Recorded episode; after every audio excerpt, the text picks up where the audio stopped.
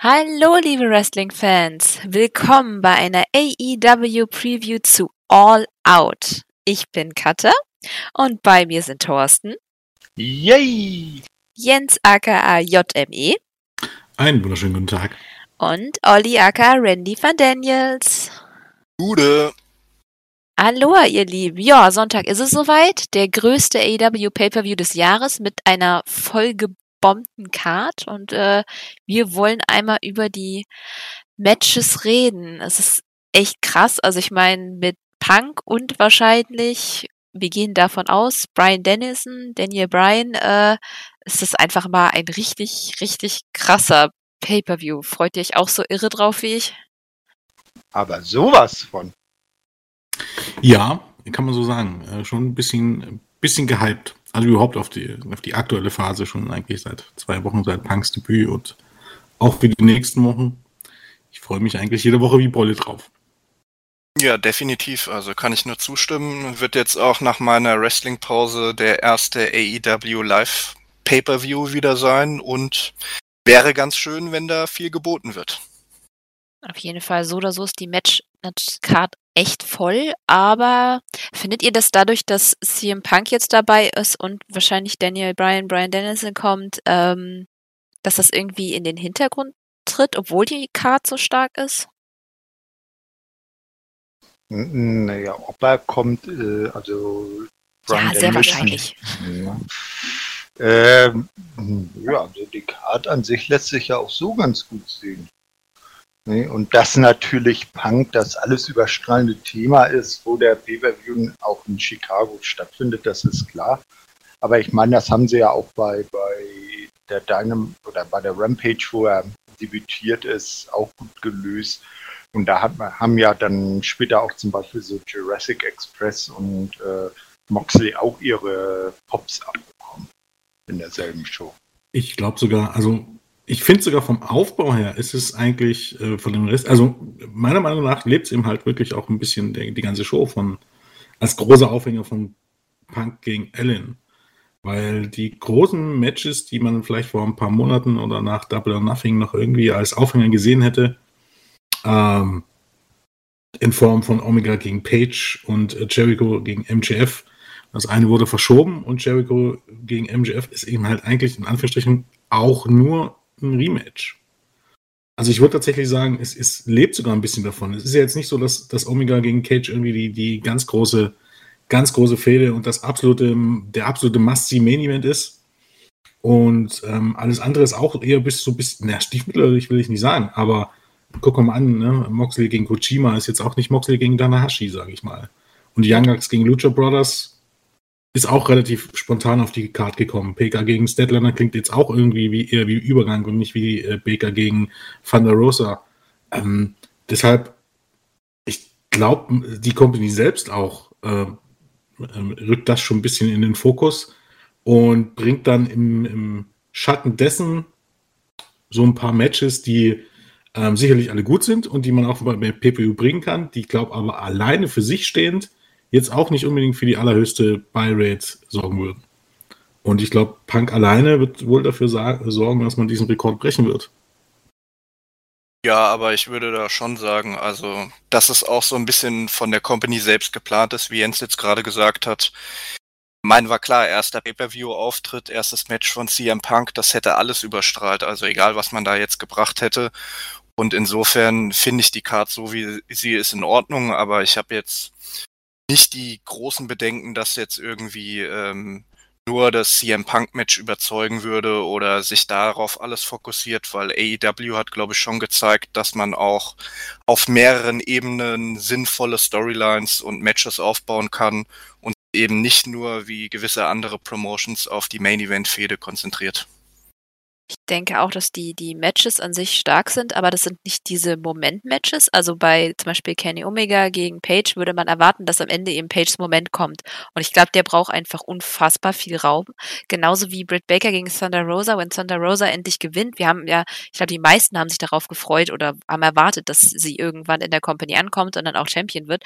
Und ich glaube, der Moment muss auch groß, der muss auch Platz haben. Und wenn da noch ein Moment und noch ein Moment ist, dann, dann ist es wieder das Problem, was AEW leider manchmal mal hat, dass es so voll ist, dass man dann die einzelnen Momente gar nicht so richtig auskosten kann. Ja, ist definitiv so. Und äh, tatsächlich bin ich auch der Meinung, dass man eben halt gewisse Dinge auch durchaus rauszögern sollte. Also ich glaube, für einen Titelwechsel von oder für einen Titelverlust für Baker wäre es auch einfach zu früh. Und ähm, ich glaube eben halt durchaus, abgesehen von der Karte, die ja schon feststeht, es gibt ja durchaus noch Spielraum für den einen oder anderen Moment. Ne? Sei es jetzt irgendwie die Überraschungsteilnehmerin bei der Battle Royale oder vielleicht der ein oder andere Neuzugang, der gro mit großen Namen, der ja durchaus kommen könnte. Da sind ja im Grunde, wenn wir uns mal überlegen, ich meine, wir kennen ja die Spoiler alle wahrscheinlich von, den, von Brian Dennison über Adam Cole bis äh, Adam Cole bis hin zu theoretisch zu Braun Strowman ist eigentlich alles möglich. Jetzt mal ohne Wertung, was wir jetzt von den einen oder anderen Kandidaten halten. Aber alle könnten rein theoretisch auftauchen. Und ähm, ich glaube, das macht ja auch ein bisschen den Reiz aus, denn ich glaube, irgendetwas wird passieren, abseits der Karte noch. Und ähm, für eben, wie, wie Kata schon richtig sagte, für Matches ähm, wie äh, Baker gegen Van der Rosa und Adam Page gegen Kenny Omega, brauchst du im Grunde keine solche Ablenkung, die dann das Ganze irgendwie überschattet. Gut. Ähm, wollen wir die Match gerade einfach mal durchgehen? Ja, würde ich sagen, ne? Gut. Ähm, wir haben ja ein neues Match, das dazu kam, weil äh, Anscheinend, ich denke, ich gehe mal davon aus, dass es an Pack liegt, also Pack gegen Andrade ja nicht stattfindet, weil der nicht ins Land gekommen ist. Ich weiß nicht, ob England jetzt irgendwie neue Restriktionen hat oder so. Nee, das ist auch immer noch äh, die Einschränkung, dass Europäer nicht in nicht äh, so leicht in die USA einreisen dürfen. Ja, aber sie würden das Match, hätten das Match ja nicht gemacht, wenn die Chance nicht bestanden hätte. der war ja, ja trotzdem mal da vorher. Keine Ahnung. Also es sind offiziell Travel Issues. Wie die dann genau aussehen, das haben sie ja nicht bekannt gegeben. Ja, es wäre ja zum Beispiel durchaus möglich, dass, ich weiß nicht, ist denn Quarantäne notwendig? Das wäre halt die Frage. Da reicht es ja theoretisch einfach nur zu, dass er einen Flug verpasst hat oder ein Flug nicht gekommen ist und dass es jetzt einfach nicht mehr ausreicht. Ja, eben, dass sie sagen, der muss vorher immer so und so lange in Quarantäne und vielleicht aus irgendeinem Grund diese Zeit bis All Out nicht mehr einhalten kann. Und schon kann er am Event nicht teilnehmen. Naja, schade, weil eigentlich, ich habe mich auf das Match tatsächlich gefreut, auch wenn einige Leute bei Andrade derzeit noch ein bisschen enttäuscht sind, hätte das vielleicht so sein Coming Out sein können, aber ich denke mal, aufgeschoben ist nicht aufgehoben. Äh, es ist irgendwann bei Rampage soll es kommen. Wann auch, auch immer, immer er ins Land darf. Gut, stattdessen äh. haben wir jetzt in dem in der Pre-Show das Match ähm, die Best Friends, also Orange Cassidy, Chuck Taylor mit Wheeler Utah und Jurassic Express, bestehend aus Jungle Boy Luchasaurus, gegen die HFO mit Matt Hardy, Private Party und TH2. Also zehn Leute. Ja, nicht das Match, auf das ich mich gefreut hätte, aber ich glaube, als Pre-Show-Match ist es auf jeden Fall actionreich. Es sind viele beliebte Charaktere dabei mit Orange Cassidy und Jurassic Express. Ich denke mal, als Anheizer ist es nicht schlecht, aber viel mehr dann auch nicht. Das wäre jetzt vielleicht auch so ein klassischer Opener für eine Dynamite-Ausgabe. Mal sehen. Also es ist nicht, dass ich mich drauf freue, aber ich glaube auch nicht, dass es beschissen wird. Was sagt ihr?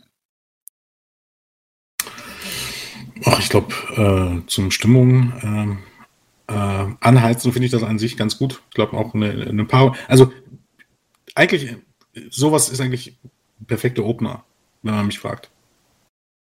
Sind äh, beliebte Leute, sind äh, Leute, die beim Entrance äh, oder wo beim Entrance schon Stimmung sein wird.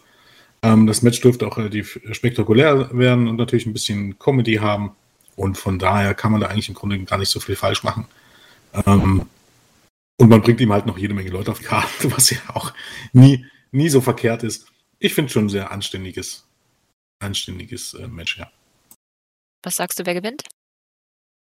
Äh, die Faces, also ja. ähm, OC, äh, Best Friends und äh, Jurassic Express.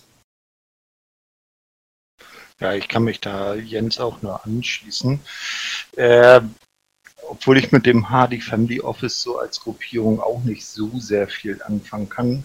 Aber die äh, Face-Fraktion ist schon sehr interessant. Und es ist ja auch die, glaube ich, äh, Rückkehr von Chuck Taylor nach einer längeren Pause, oder? Da bin ich mir nicht so ganz sicher. Äh. ich glaube, vor ein paar Wochen war er mal dabei. Ja, in dem, auf jeden Fall auch in der Multiman irgendwie. Also ich glaube, verletzt war er nicht. Nee. Also man, man, man muss ja dazu sagen, man, da passiert so viel jede Woche und man hat so viele Leute, dass ich das gar nicht immer so auf dem Schirm habe. Ich gucke mal eben nach. Nö, am 20.08. hat er ein Match gehabt bei Dark. Ja, Dark. Naja, aber ja, naja, gut, aber verletzt war er zumindest nicht. Bei Dynamite das letzte Mal am 11. August. Also ja, könnte man ja schon sagen, sagen. es sind fast vier Wochen. Hat halt auch nichts, äh, nicht so viel zu tun mit seinem Buddy. Ohne seinen Buddy meine ich. Ja. Wobei, wenn man so guckt, also so diese Fehde läuft ja auch nur die schon eine Weile, sage ich mal. Von daher kannst du ja noch nicht mal sagen, dass es nicht aufgebaut ist.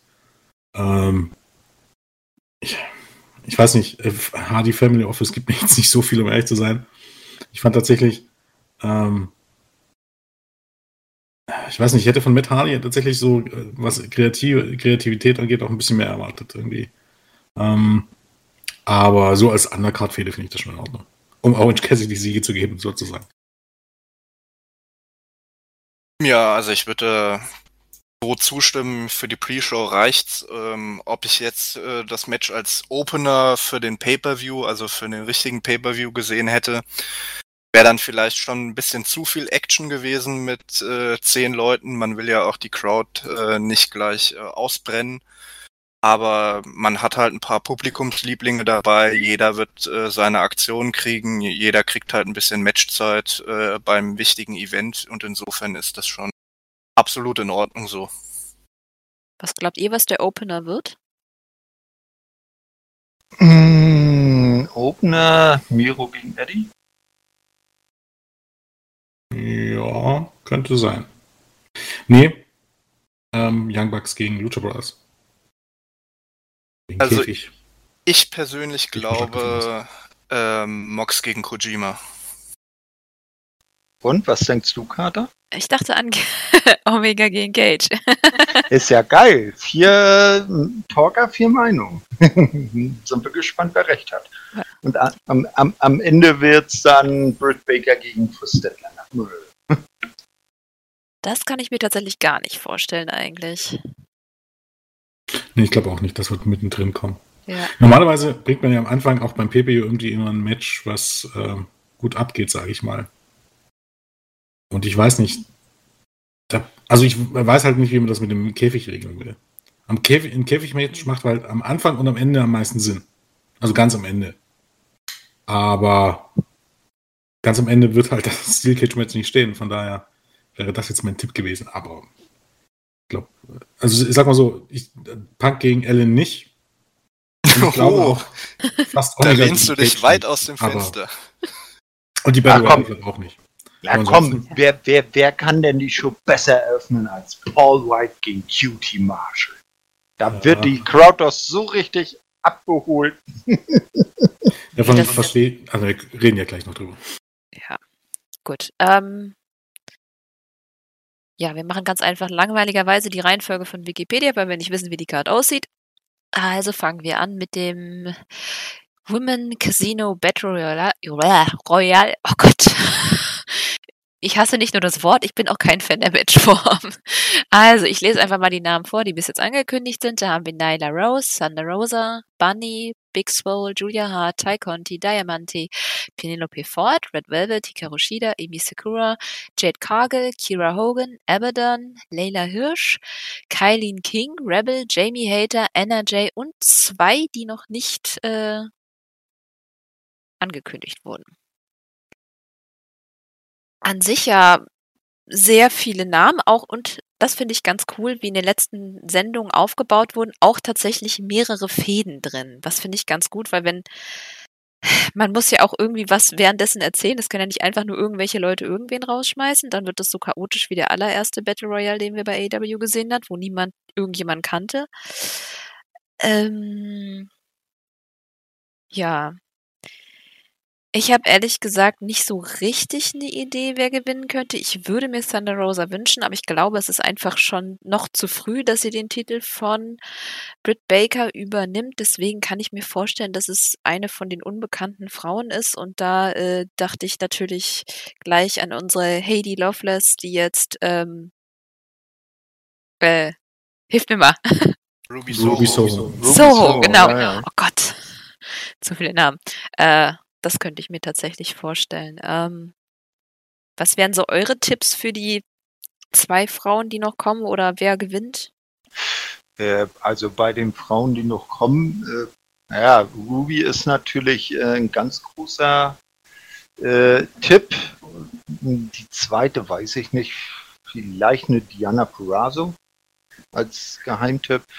Ähm, und da äh, haben ja Olli und ich gestern äh, über Oh ja. NBA gesprochen. Ähm, äh, der Podcast ist ja dann schon raus, wenn dieser erscheint, also da auch mal reinhören. Da hat ja bei beim All-Women Pay-Per-View in Power hat ja Leila Hirsch gegen Camille gecatcht und da die hatten haben das overall fand ich beste Match des gesamten Wochenendes auch inklusive der 73 Anniversary Show von NBA auf die Beine gestellt. Also Leila Hirsch, ja, die würde ich auch nicht unterschätzen. Gehe ich mit. Also ich, bei den Überraschungsteilnehmerinnen würde ich davon ausgehen, entweder auch Camille, wobei es jetzt nach dem pay nicht so viel, wirklich viel Sinn ergeben würde, oder zum Beispiel Mickey James. Und das andere würde ich mal stark von Ruby So ausgeben. Ja. Und wer gewinnt das Ding? Äh, na, nach der Rückkehr tendenziell würde ich am ehesten sagen, wahrscheinlich entweder Jay oder Tay Conti. Also wird, wird die wahrscheinlich irgendein, Babyface sein, da Britt Baker wahrscheinlich weiterhin Champion bleibt. Von daher wären das beides meine Favoriten jetzt abgesehen von irgendwelchen Überraschungsteilnehmerinnen. Natürlich kann es auch irgendwie sein, dass Ruby so so direkt gewinnt, aber das wäre irgendwie nicht so nicht so direkt AIW, zumindest nicht bei den Frauen. Ich meine, Brian Cage hat das mal gemacht, aber ich weiß nicht, ob man das jetzt auch dann schon wieder wiederholen würde. Ja, Ja, also- Conti könnte ich mir auch vorstellen tatsächlich, aber Anna Jay finde ich schwierig, dass sie, da sie direkt zurückgekommen ist und Tay Conti hat man jetzt sehr stark aufgebaut. Also was du sagst, ich könnte sie mir auch vorstellen. Sorry, ich habe dich unterbrochen, Olli. Kein Ding. Nee, also bei den Überraschungsteilnehmerinnen würde ich auch denken, eine wird ähm, Neuzugang sein, also wahrscheinlich dann Ruby Soho. Und bei der anderen könnte ich mir tatsächlich so Veteranen-Legende vorstellen, also wie Jens jetzt schon gesagt hat, Mickey James oder sowas. Ähm, da man halt zwei Spots hat, äh, fände ich das eigentlich ganz nett und gewinnen können in meinen Augen eigentlich ziemlich viele. Also ähm, Thunder Rosa glaube ich auch nicht. Ich glaube, das wird auch größer aufgebaut als mit einem Sieg bei einer Battle Royal. Und ähm, Jamie Hater, glaube ich, wird früher oder später irgendwann gegen Britt Baker turnen, aber das wäre jetzt mittlerweile auch noch zu früh. Ist ja erst vor ein paar Wochen wieder zurückgekommen. Wir sind ja hier nicht beim Sports Entertainment. Dann, Genau. dann würde das jetzt wahrscheinlich schon passieren. wo man eine Aufmerksamkeitsspanne von zwei Wochen hat. Ähm, und ansonsten gibt es eigentlich einige Namen, denen ich den Sieg dann letztendlich zutrauen würde, aber äh, ich denke mal, es wird halt dann auch nur auf eine Übergangsfehde hinauslaufen. Von dem her kommen halt für mich einige in Frage, aber jetzt keine von den in Anführungszeichen Favoritinnen. Ich finde auf jeden Fall, dass, dass die Fäden, die jetzt aufgebaut wurden, auf jeden Fall könnte es ein relativ spannendes Match sein. Wie gesagt, ich bin nicht so der Battle Royale-Fan, aber wenn ein paar Stories bei rumkommen, ich bin vor allem ein bisschen auf Jade Cargill gespannt, weil wir haben sie ja jetzt schon ein paar Mal stark gesehen, aber auch gesehen, dass sie halt echt noch richtig grün ist. Und das sieht man in Battle Royals auch mal ganz gerne. Ja. Gut. Dann, außer jemand Vielleicht- möchte noch was? Ja? Das muss nochmal erwähnen. Ich meine, äh, gerade bei den Überraschungsteilnehmern kommen ja noch ein paar andere Frauen in Frage. Muss man auch dazu sagen. Wenn man jetzt denken würde, dass, dass zwei Plätze frei sind, dann möchte ich mal die Ilconix irgendwie in den Raum werfen. Ähm, und dann gibt es dann noch eine gewisse äh, sehr gelenkige Ehefrau, die wohl Oh Woche- nein! Andere- Die will ich aber auch nicht sehen. Ja, zumindest nicht im Ring, nein. Also ich habe schon das das Gefühl, ist ja dass- ausgeschlossen, glaube ich. Das hat er ja auch gepostet auf, ähm, auf, auf Twitter, glaube ich, oder irgendwo, Hm. oder gesagt, dass sie auf keinen Fall zurückkommen wird, weil sie wegen ihrer Gesundheit aufgehört hat. Nee, nee, nee, nee. Er meint Lana. Eine gelenkige Ach Ehe. so, oh. gelenkige, Oh Gott, nein! gelenkige Ehefrau von Sowas erwarte ich von Thorsten, doch nicht von dir. Das sagt Miro immer. Ja, oh Ich Gott. zitiere hier nur Miro. Ja, ja, in jedem In jeder Promo sagt er das. Und am Mittwoch ähm, lief die 90 Tage, also die 90-tägige Non-Compete-Klausel aus und Lana hat auf Twitter gepostet, it's Wednesday, you know what it means. Oh Gott, nein. Ich wusste nicht mehr, dass Aber sie ich glaub, Free Agent ist. Ich Das glaube aber müsstest du mal Julian sagen. ich, ich glaube aber tatsächlich, ähm, dass sie dann hoffentlich nicht als Wrestlerin zurückkommt und dementsprechend für die Battle Royale nicht in Frage kommt. Ja, bitte nicht. Aber als ich, ich finde, als, als Mouthpiece oder so, finde ich sie absolut grandios. Ich habe sie live gesehen bei WWE und mit äh, Rusev halt damals noch zusammen. Da war sie absolut der Anheizer. Die wurde so ausgebuht, das war wahnsinnig. Also sie hat, das kann sie wirklich, aber nie als, als, oh Gott, nein, bitte nicht. Frage ist, würde sie jetzt noch zu dem Gimmick passen? Weil ich fand, alles, was sie nach der bösen Russin gemacht hat, war jetzt auch am Mike nicht mehr so gut. Mich nicht gesehen. Naja, nee. Sei froh, dass du die Lashley gegen Rusev-Fehde nicht gesehen hast. Oh, nee. Na gut, Iconics, die fand ich live auch ganz gut, aber von denen habe ich in den letzten Jahren halt auch nichts mitbekommen. Ich weiß nicht, ob die sich weiterentwickelt haben oder ich fand nur die Stimmen halt echt anstrengend. Naja, das ist ja auch Sinn und Zweck des Gimmicks gewesen. Ne? Ja, also wenn sie das, wenn sie kommen sollten, dann bitte mit anderem Gimmick. Wobei ich da sagen muss, ich fand die am Anfang auch richtig scheiße, aber nach einer Weile fand ich die in ihrem Gimmick eigentlich ziemlich großartig. Also hätte ich jetzt zumindest nichts dagegen. Okay. Also gut, wenn wir jetzt hier schon drüber reden, vielleicht sollten wir dann auch mit dem TV-Title-Match fertig äh, direkt weitermachen. Also ich würde ja vermuten, dass Miro gewinnt, weil Lana eingreift. Und wie will sie gegen Eddie Kingston eingreifen? Keine Ahnung, ihn ablenken. Ich weiß es nicht. Ich hoffe, es wird nicht zu sehr Sports Entertainment mäßig, aber das wäre natürlich das, das sehr, sehr offensichtliche Finish zugegebenermaßen, aber eben halt auch das sehr, sehr logische Finish. Weil ich eben halt auch tatsächlich denke, wenn Lana nochmal irgendwie zurück oder irgendwas im Wrestling-Business machen will, dann gibt es eigentlich nur einen Ort und das ist dort, wo ihr Ehemann auch herumläuft und dort eben halt tatsächlich wieder als Ballet. Ich kann mir sie nicht als Independent Wrestlerin vorstellen und ich glaube auch tatsächlich nicht, dass sie irgendwie bei Impact Wrestling oder Ring of Honor anheuern wird, um dort irgendwas zu machen, weil ich auch tatsächlich glaube, sie, wenn, wenn dann auf der größeren Bühne oder überhaupt gar nichts. Denke ich mir aber auch. Also ich glaube, als Wrestlerin wird sie niemand nehmen. Sie ist jetzt nicht eine Cameron, aber auch zumindest das, was ich mitbekommen habe, nicht weit entfernt davon. Ähm, Fände ich gar nicht schlecht. Vor allem, ich gehe tatsächlich davon aus, dass Eddie Kingston verlieren wird. Ich glaube, mit Eddie Kingston erzählt man die Story, dass er halt jedes Title-Match für, keine Ahnung, zwei Jahre oder was auch immer verliert und am Ende, keine Ahnung, irgendwas bei rumkommt. Das hat man ja jetzt irgendwie zumindest bisher gemacht und ich finde, das ist auch so eine Rolle, die zu ihm passt. Der Mann ist einfach Wahnsinn, aber so als Champion, ich finde, der Weg dahin muss einfach sehr, sehr lang sein. Der ist einfach so gut, das muss man einfach auskosten. Und ich glaube auch nicht, dass Miro jetzt schon verlieren würde. Nee, da bräuchten wir, bräuchten wir einen Gegner oder eine, eine Geschichte, die länger aufgebaut ist. Weil wir, gerade entsteht sein Charakter ja erst. Ich persönlich verstehe ihn noch nicht so ganz. Ich, also, hm, verstehe nicht. Ich, er ist bei mir noch nicht ganz angekommen. Deswegen glaube ich, dass, wenn er jetzt das, den Championship verlieren würde, dann würde auch der Charakter das ab, würde er dadurch abgeschwächt werden. Deswegen gehe ich damit auf jeden Fall Miro behält. Ich kann mir auch vorstellen, dass dann Lana eingreift oder irgendwas anderes passiert, dass Eddie zumindest nicht sauber verliert. Nein, glaube ich auch nicht. Also ähm, ich denke, ich denke, ähm, wird halt darauf hinauslaufen, dass die Geschichte so erzählt wird, dass Miro sich das wahrscheinlich ein bisschen leichter vorgestellt hat, weil im Grunde kam die Herausforderung ja von Miro. Ähm, so leicht wird es sich dann, wird es dann wahrscheinlich nicht werden und wahrscheinlich wird Kingston dann auch am Rande eines Sieges stehen und dann auf irgendwie eine Art und Weise wird Lana dafür sorgen, dass Miro das Ding gewinnt. Wie gesagt, ich hoffe nur, dass es nicht zu, zu Sports Entertainment äh, mäßig wird, dieses Finish. Aber ich glaube, irgendwie darauf wird es hinauslaufen, denke ich mal. Ja, sehe ich auch so. Also, äh, äh, Kingston wird nicht gewinnen, aber er wird der bisher größte Prüfstand für Miro sein. Weil ich glaube jetzt mal abgesehen von, von äh, Darby, dem er den Titel abgenommen hat, hat Miro jetzt auch niemand so aus der völlig ersten Liga vor der Flinte gehabt, wenn ich mich recht erinnere, oder? Ja, kann man so sagen.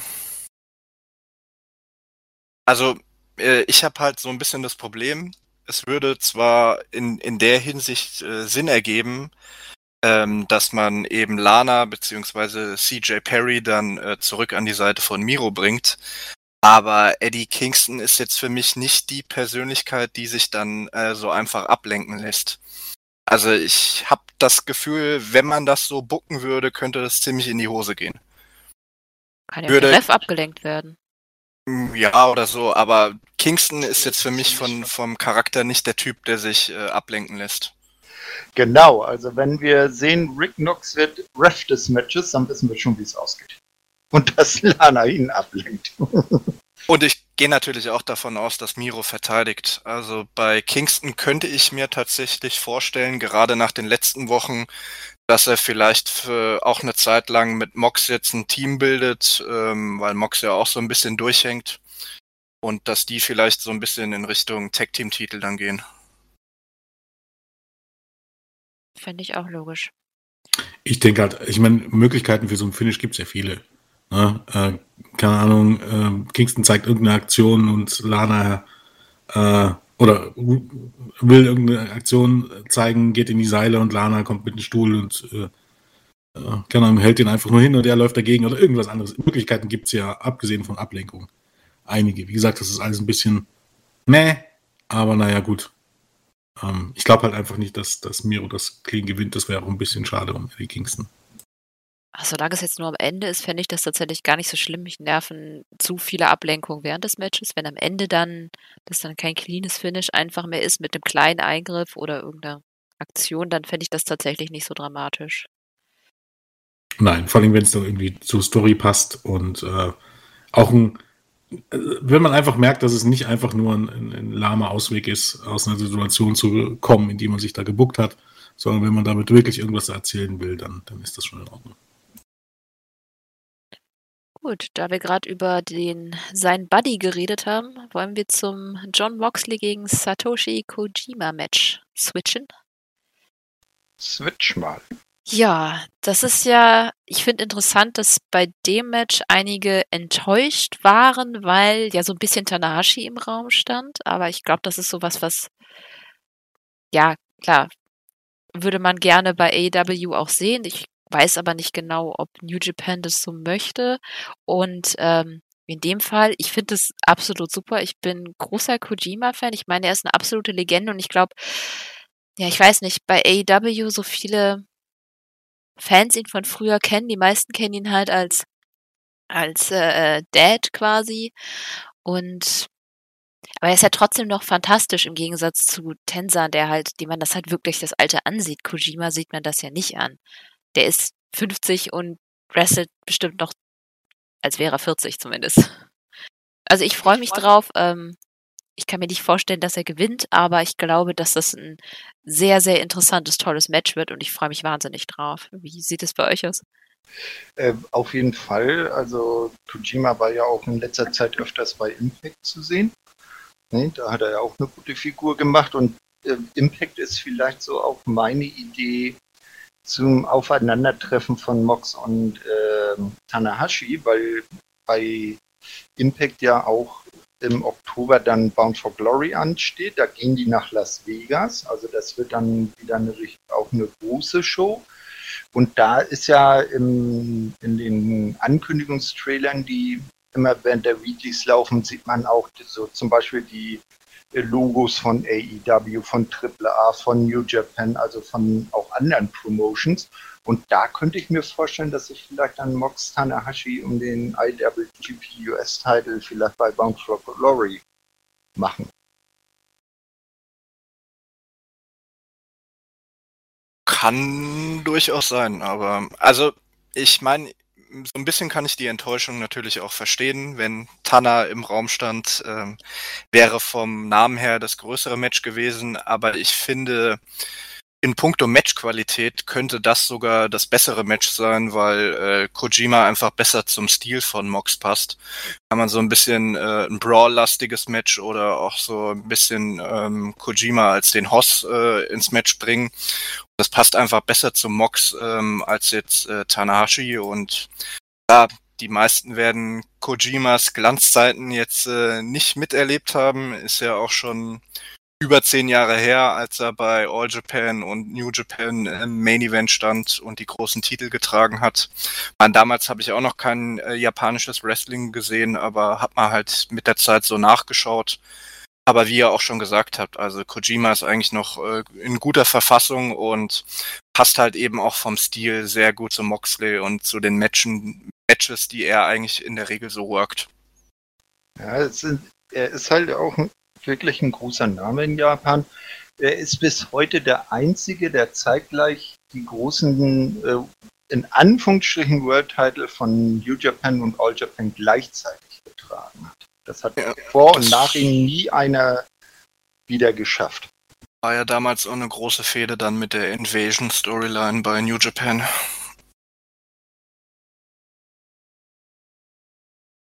Ja, ich denke, in erster Linie wird es halt wirklich darum gehen, diese ähm, die Zusammenarbeit der beiden Promotions ein bisschen weiter zu stärken. Und ähm, ja, es ist jetzt nicht das allergrößte Match, natürlich nicht die allergrößte Paarung, aber ich glaube für Fans von New Japan ähm, trotzdem durchaus ein, ein schönes Schmankerl, sage ich mal. Und eben halt, ähm, klar, über Sieger und Verlierer müssen wir hier nicht lange diskutieren, das ist relativ klar. Ähm, es wird sich halt weiterhin auch hier ein bisschen schwierig gestalten, dass New Japan eben halt dann wahrscheinlich auch kein großer Fan davon ist, irgendwelche größeren Stars bei anderen Promotions verlieren zu lassen. Und genau das wäre aber, glaube ich, nötig, um hier irgendwie so einen Spot zu bekommen. Äh, also ich hatte mich schon, ich habe mich vorher schon gewundert, äh, als es hieß, ähm, dass Tanahashi in Frage kommt. Ähm, das wäre so, so gar nicht irgendwie New Japan. Obwohl ähm, das wahrscheinlich gegen Moxley tatsächlich auch durchaus für Aufmerksamkeit sorgen würde, aber es hätte mich gewundert. Nur ist es Kojima. Ich glaube, ein gutes Match wird es trotzdem. Es wird jetzt kein Klassiker werden, aber ähm, ja, ich glaube, man wird dann halt einfach nur Moxley auch weiter wieder, wieder in Stellung bringen für irgendwann mal wahrscheinlich ähm, ein, Match um den US-Titel gegen Tanahashi. Und ich gehe mal stark davon aus, das wird dann bei irgendeiner größeren Show von New Japan in, in den USA irgendwann stattfinden. Vermutlich noch in diesem Jahr, gehe ich mal davon aus. Ja, ich denke auch, dass er da eher eingesetzt wird oder beziehungsweise auch gegen Tana dann wresteln wird.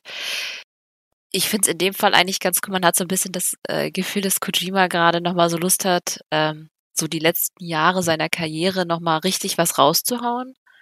Und das finde ich irgendwie sehr cool, dass er quasi so einmal die Runde macht. Ähm, bei NWA war er noch nicht, oder? Da äh, war er vor ein paar Jahren ja öfter. Da ja, war er, glaube ich, auch ja, Champion. Das war aber eine andere NWA. Ja, ja deswegen fragte ich, ob er jetzt schon. Oh, er war ja sogar auch mal, wenn ich mich nicht irre, zum Beispiel beim Major League Wrestling. ich glaube, da ist er ja auch schon aufgetaucht. Ja.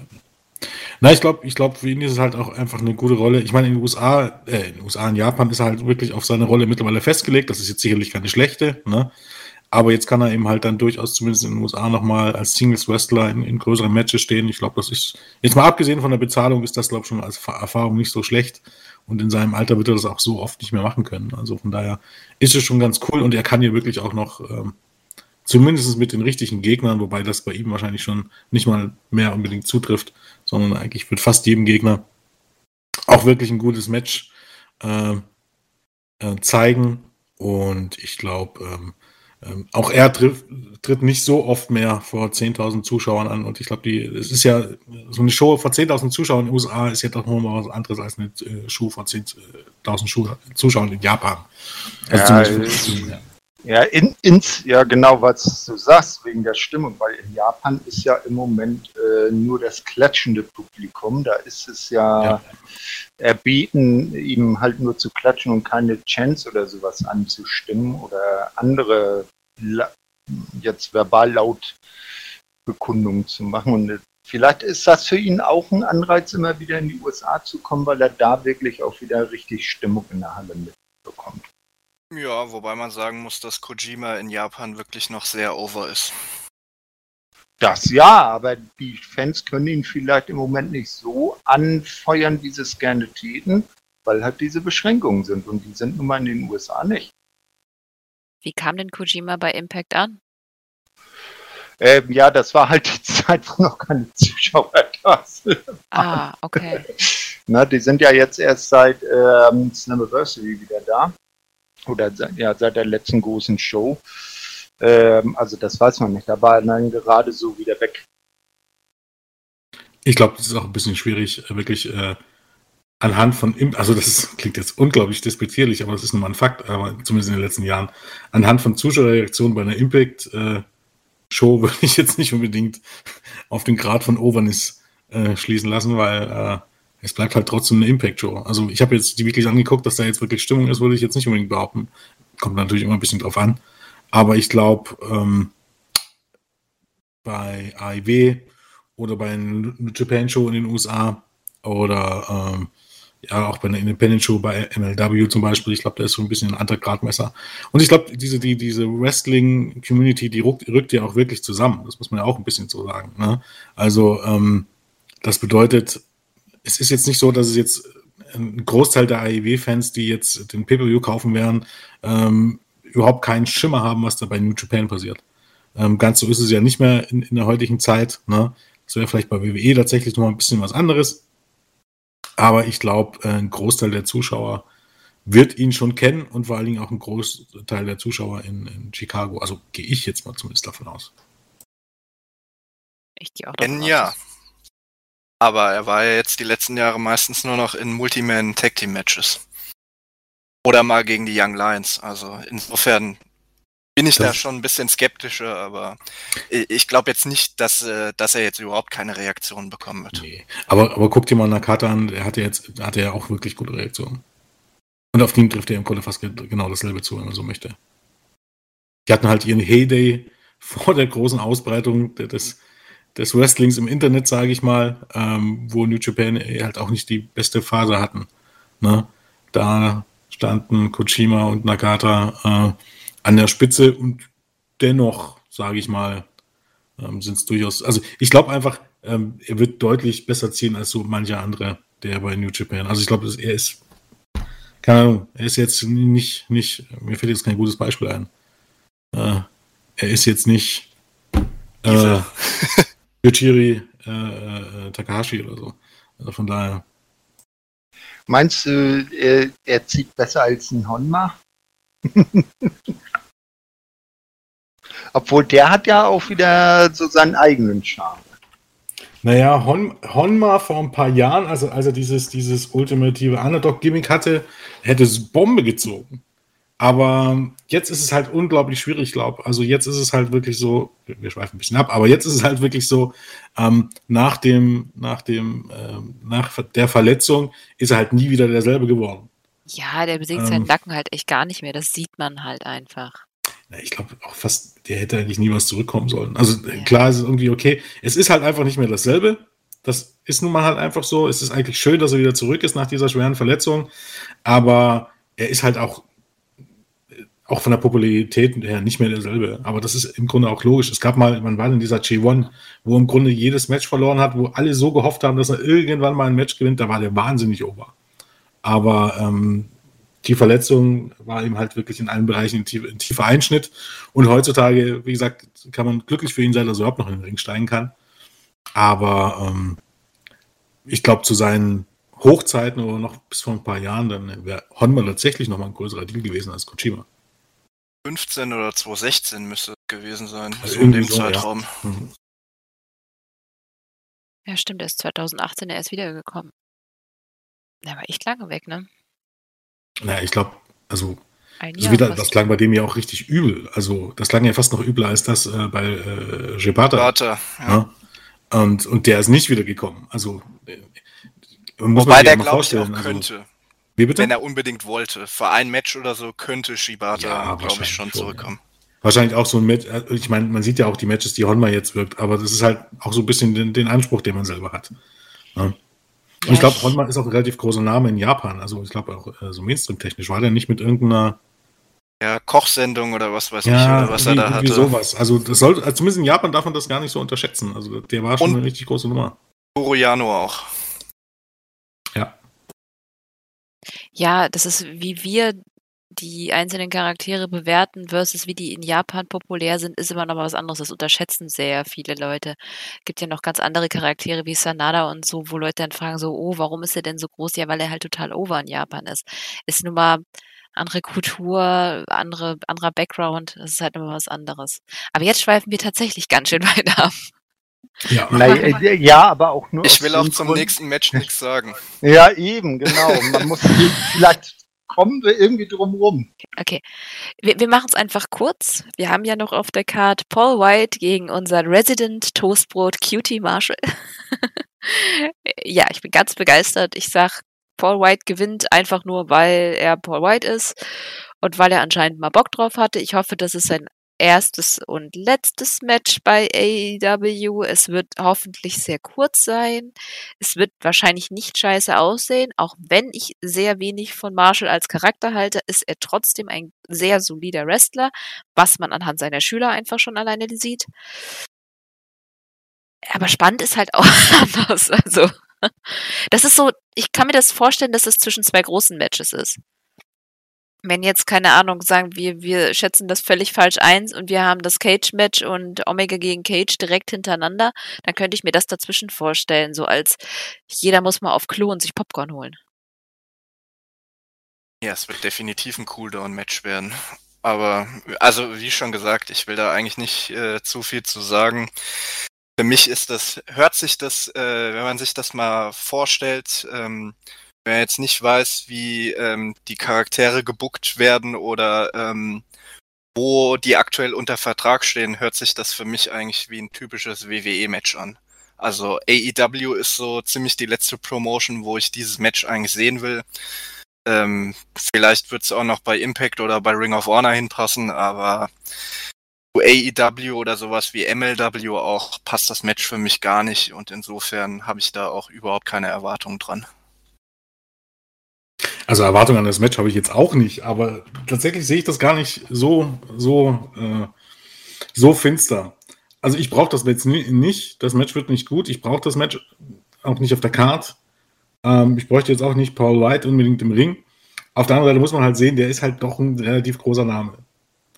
Ähm, also auch was, was jetzt äh, außerhalb dieser Wrestling-Bubble angeht, ist er eben halt einer der bekannteren Namen, sage ich mal. Und auch jemanden, den du durchaus mal in irgendeine Talkshow und so äh, schicken kannst.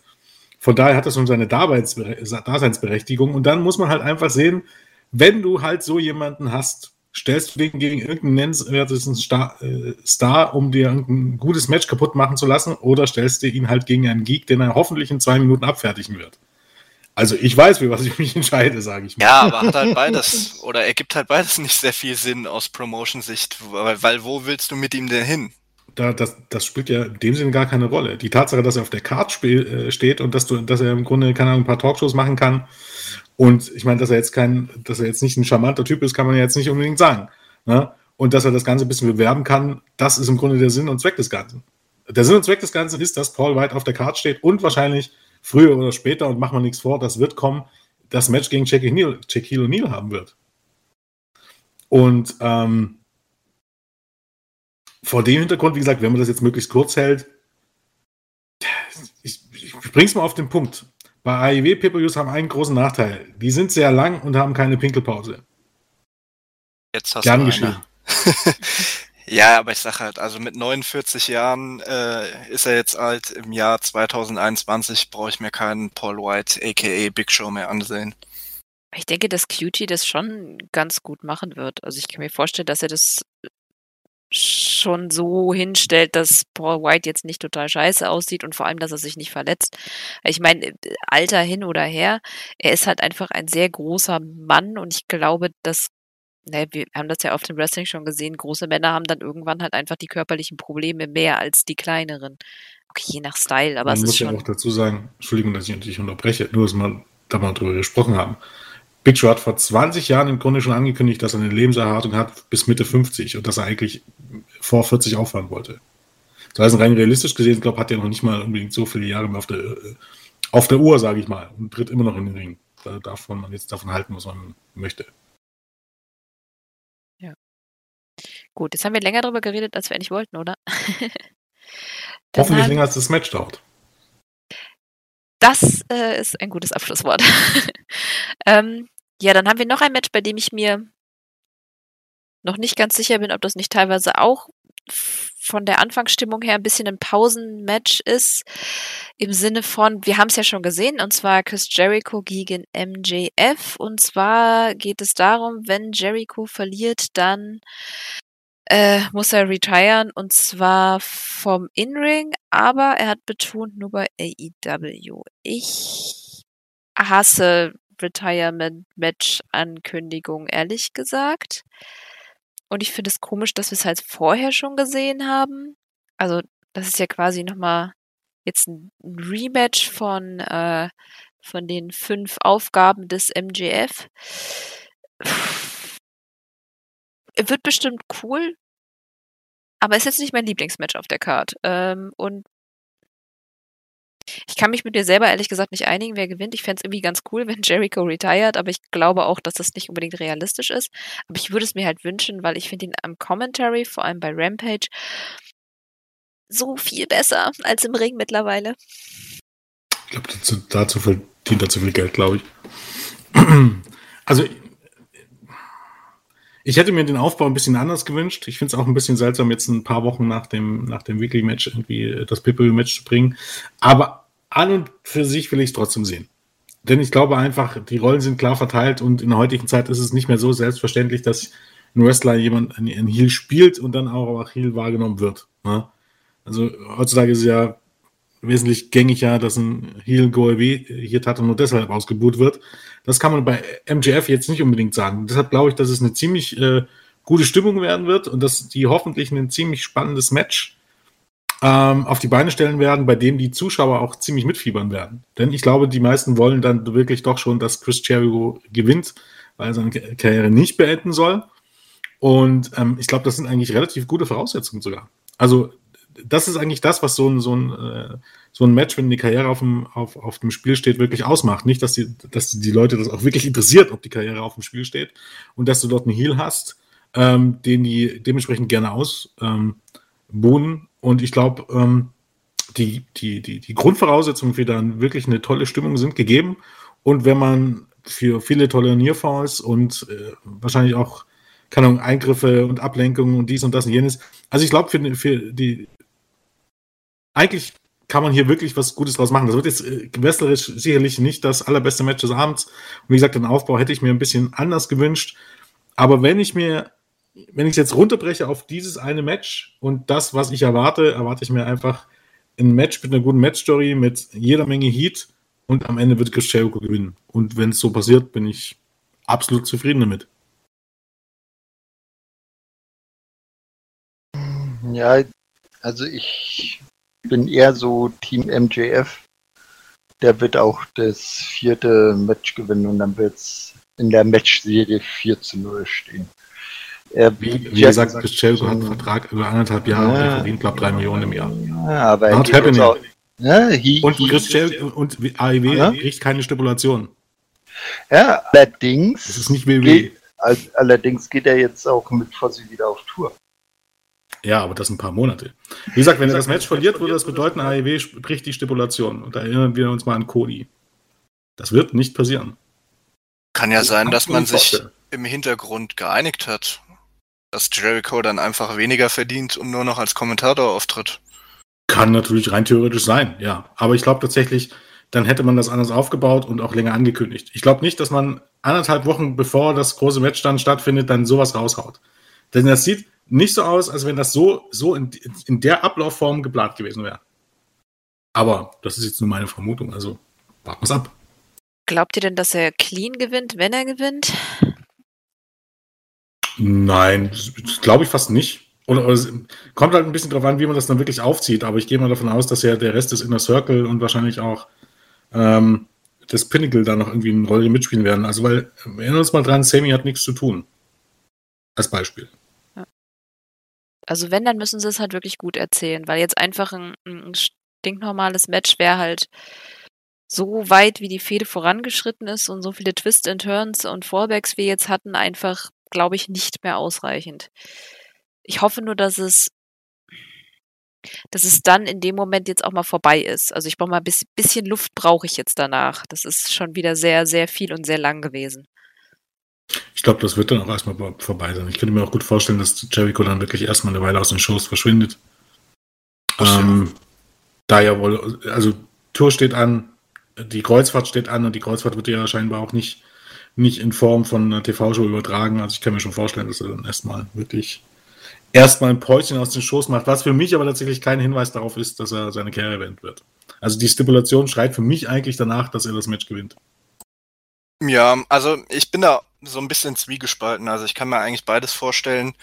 Ähm, hab jetzt aber wie Jens auch e eher weniger Bedenken, dass das Match jetzt nicht zieht. Also Stimmung wird da auf jeden Fall drin sein.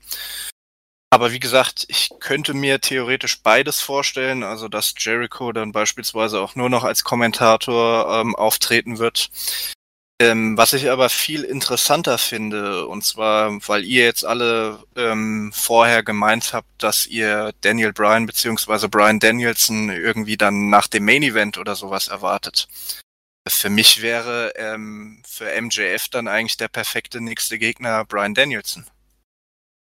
Weil das wäre eine perfekte Heel-Face-Dynamik, ähm, die so funktioniert. Und ich glaube, also MJF, wenn er verlieren sollte, müsste man ihn ja eher wieder aufbauen. Und ich glaube, Brian Danielson funktioniert auch als Face super, wenn er seine erste Fehde verliert.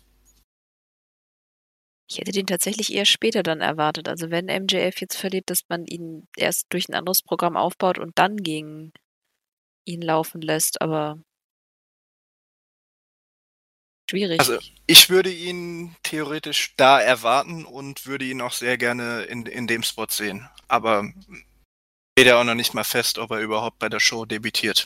Ja, eingeplant ist er ja eigentlich eher für die große Tennisstadion-Show in New York, wobei da, weshalb sie ja jetzt die Gerüchte mit All Out aufkommen, weil ja in New York so strenge Corona ähm, Bedingungen sind, also hohe Inzidenz, viele Fälle und dann, sofern dann die Stadt oder das Government da noch einen Riegel vorschiebt, dass man das Stadion nicht komplett auslasten kann, dass sie sich dann denken, na, bringen wir ihn lieber jetzt raus, dann haben wir eine große Crowd und äh, dementsprechend auch Impact, so von der Stimmung her.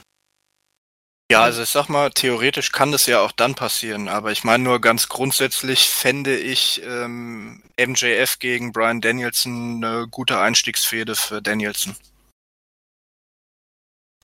Es hört sich schon interessant an, ja. Äh,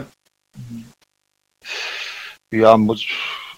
Was gegen wen könnte er sonst gehen? Es ist eigentlich, äh, nee, MJF, ja, doch.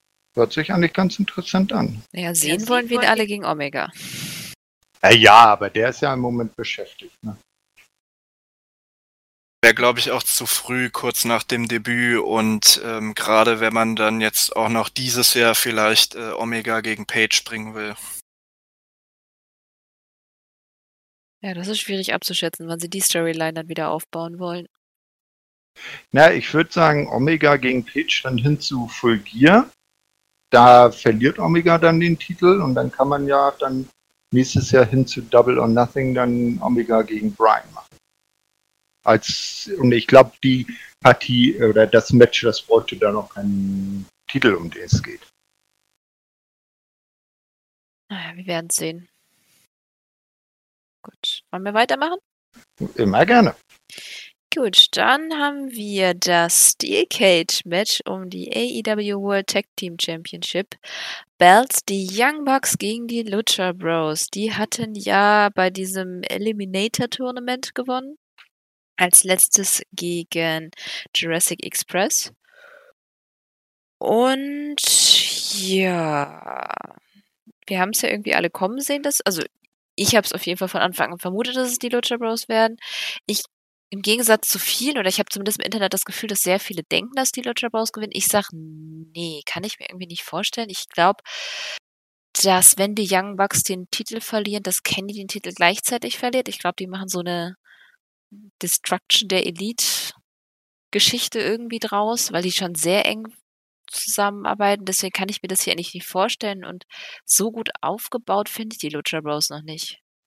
Aber keine Ahnung, was sagt ihr? Mm, also äh, ich denke mal eher, die, die Bugs werden verteidigen.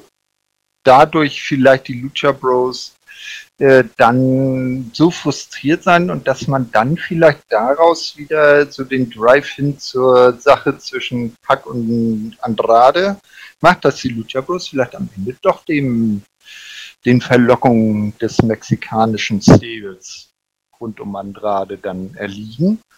Ne? Ich habe jetzt eben mal geschaut, ähm, Lucha Bros gegen Young Bucks auf einer, auf einer All-Out-Card, das kennen wir doch. Vor zwei Jahren, Co-Main-Event, Escala de la Muerte um die AAA World Tag Team Championship, das irre Leather-Match. Da sind die schon mal gegeneinander angetreten. Und das die kannst du ja eigentlich auch immer äh, gegeneinander bringen. Na, also äh, es wird ein wird halt äh, das, was man sich da erwartet und das kann eigentlich auch vom Innenring nur geil sein.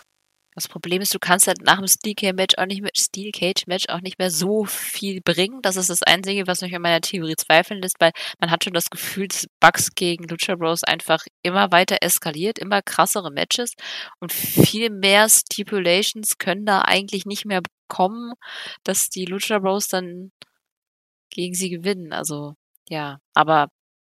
Naja, also jetzt, wo Thorsten ja schon Andrade angesprochen hat, der hat nichts zu tun. Also theoretisch könnte der, auch wenn es ein Steel Cage Match ist, in das Match eingreifen. Und dafür sorgen, dass die Lucha Bros gewinnen. Na gut, Glaub bei der Dynamite hat man doch ganz gut gesehen, dass das, oder zumindest hatte ich das Gefühl, dass da etabliert wurde, dass eben keiner raus und keiner reinkommt. Ja, also ich glaube jetzt auch nicht unbedingt dran. Ich glaube auch eher, dass die Bucks noch eine Weile den Titel halten äh, werden und auch wollen. Werden ja, denke ich, da auch gerade in Sachen Booking bei der Tag Team Division äh, relativ großes Mitspracherecht haben. Aber ich würde es jetzt zumindest nicht ausschließen. Weil wer weiß, wie lange Pack jetzt noch fehlt, ob man die Fehde mit Andrade überhaupt weiterführen kann und ich gehe schon davon aus, dass die Fehde eigentlich darauf abzielte, dass Andrade dann mit, mit, mit den Lucha Bros quasi so ein Mexiko-Stable ähm, aufmacht. Und das könnte man dann ja jetzt mittlerweile äh, vorziehen. Hm. Ja, äh, da hatten wir ja äh, gestern bei der NBA äh, beim Podcast ja auch ein bisschen philosophiert, weil im Main Event der 73er Show hat ja Nick Ellis nach 1044 Tagen den NBA World Title an Trevor Murdoch gedroppt. Und da habe ich ja so die Theorie aufgestellt, stellen wir vor, die Lucha Bros wechseln dann zu Andrade, Mexico Stable und Pack holt sich dann äh, für seinen britischen oder England Stable dann Nick Aldis und Will Osprey an seine Seite. Und dann gibt so so ein Battle Mexiko gegen England.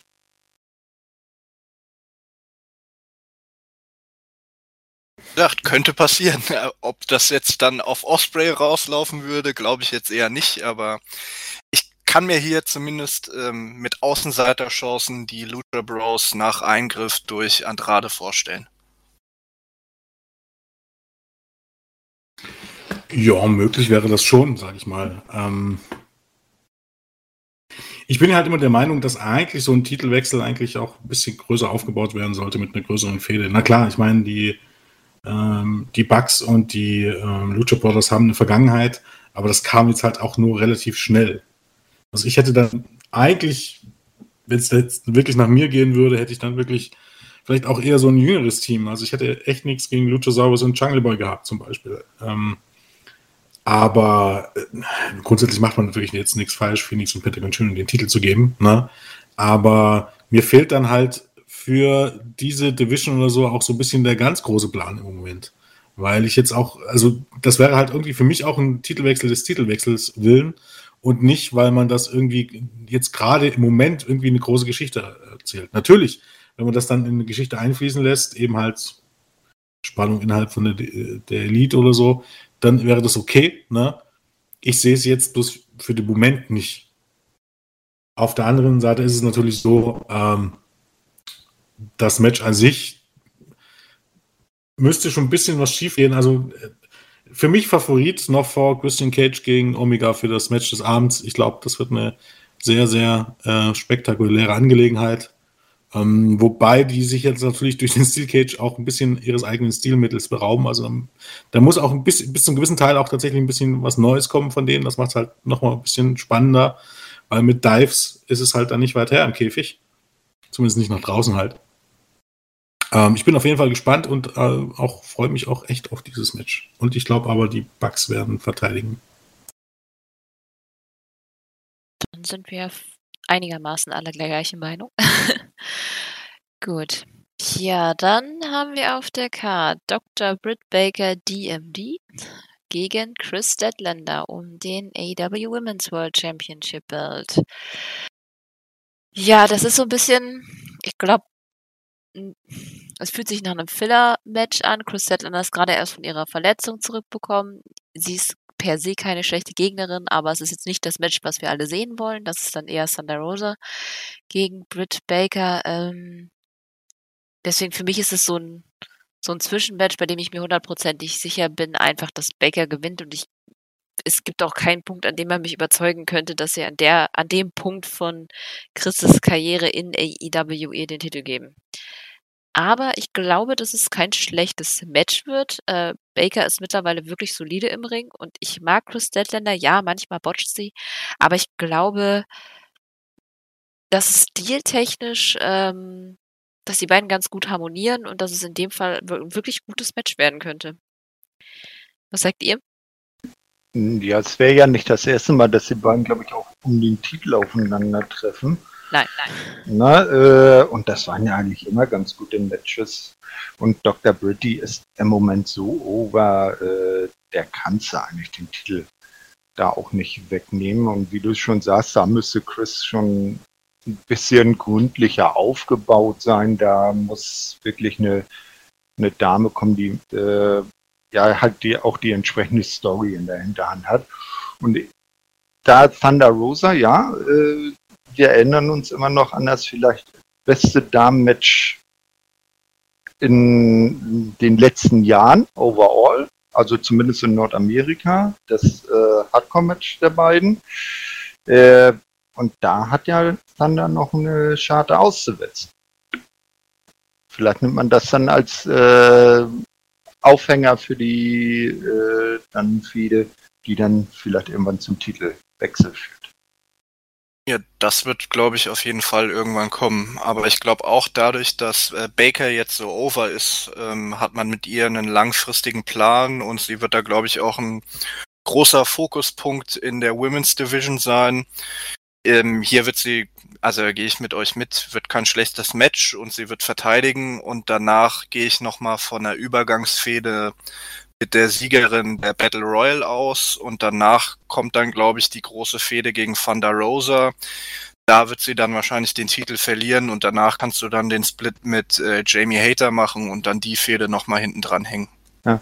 Wobei ich allerdings irgendwann zwischendurch, egal auf welcher Seite noch das Match sehen will, AEW Women's Champion Dr. Britt Baker gegen Impact Knockouts Champion Diana Purrazzo das hätte, glaube ich, auch so richtig schön Impact im Moment. Das kann ja theoretisch bei Bound for Glory kommen. Ja, zum Beispiel, ne?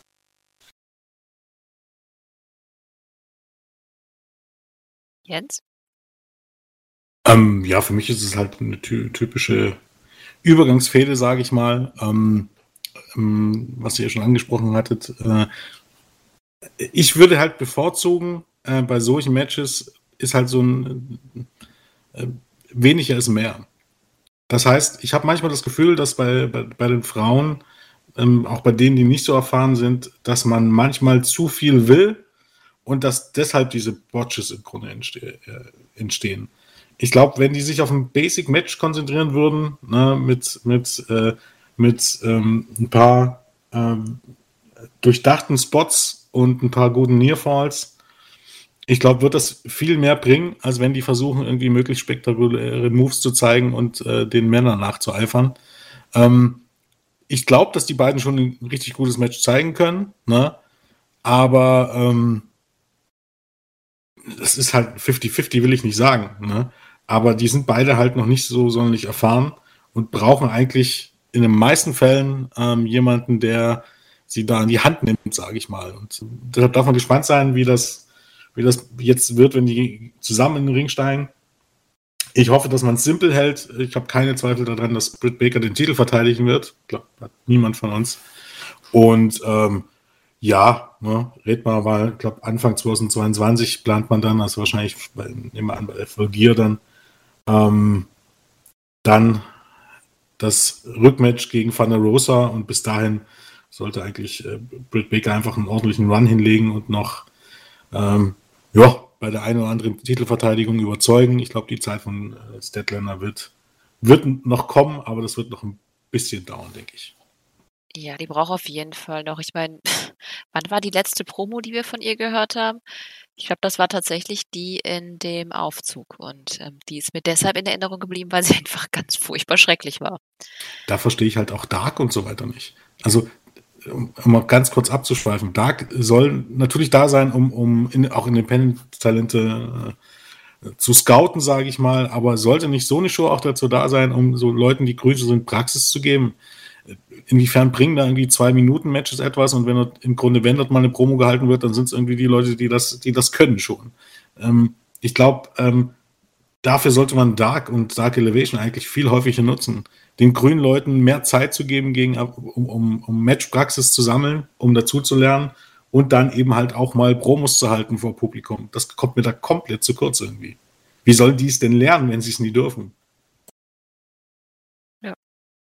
Das ist auf jeden Fall ein Punkt. Also, was Matches angeht, kommt es drauf an. Also, ein paar Matches sind ja auch länger, aber es ist sehr häufig, dass, wenn man die Ankündigung liest, dass es gegen irgendeine unbekannte Wrestlerin ist und dann weiß er halt auch schon, dass es irgendwie nur zwei Minuten geht.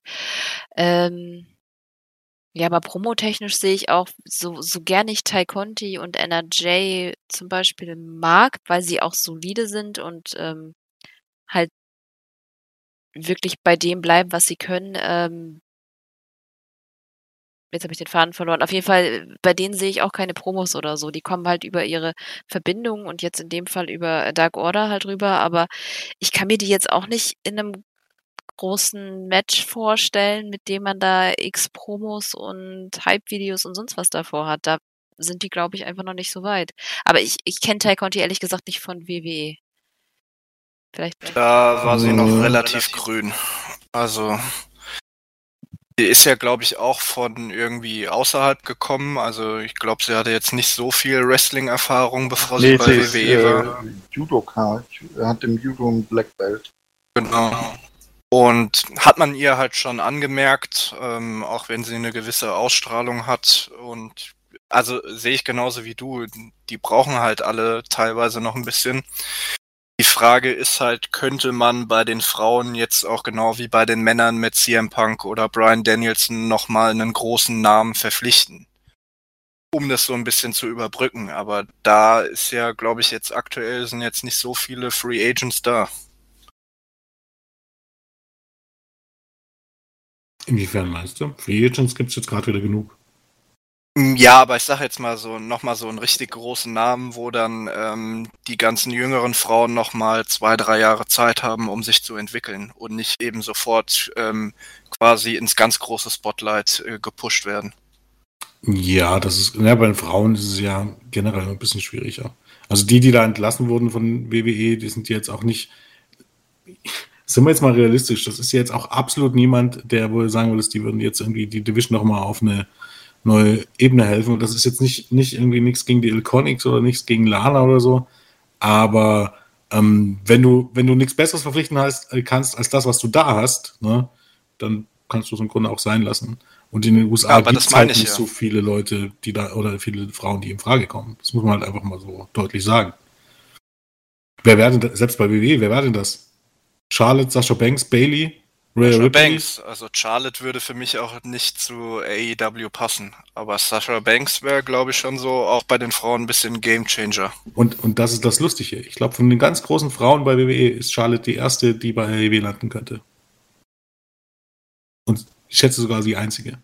Und nur aufgrund der Tatsache, dass Andrade dort ist. Und vielleicht bald Ric Flair. Oh, das ist glaub, schon das ein, kann- äh, das, äh, schon wenn ich dir da äh, anfahre. Äh, Ric Flair ist angekündigt für die nächste Dynamite. Ja, siehst du. Na, also offiziell nur so in der ersten Reihe sitzen, hat er gesagt. Hm. Na, aber er äh, seinen Schwiegersohn in Spee begleiten will er nach Chicago. Also ich glaube, wie gesagt, nicht, dass es so weit kommt, aber ich könnte, aufgrund dieser Beziehung kann ich mir das bei Charlotte tatsächlich noch vorstellen, während ich, da muss man halt so realistisch sein. Ich meine, ähm, kann mir nicht vorstellen, dass er eine von den großen Namen bei WWE bei den Frauen zu AEW wechselt ansonsten. Dafür müsste es einen guten Grund geben. Bei den Männern gibt es viele gute Gründe, bei den Frauen nicht so wäre. Wenn, wenn, wenn man jetzt, also in den USA muss man ja dazu sagen, das beste Wrestling, äh, Frauenwrestling gibt es da tatsächlich immer noch bei WWE. So, so ehrlich muss man dann eben halt auch sein, weil dort die besten Workerinnen sind.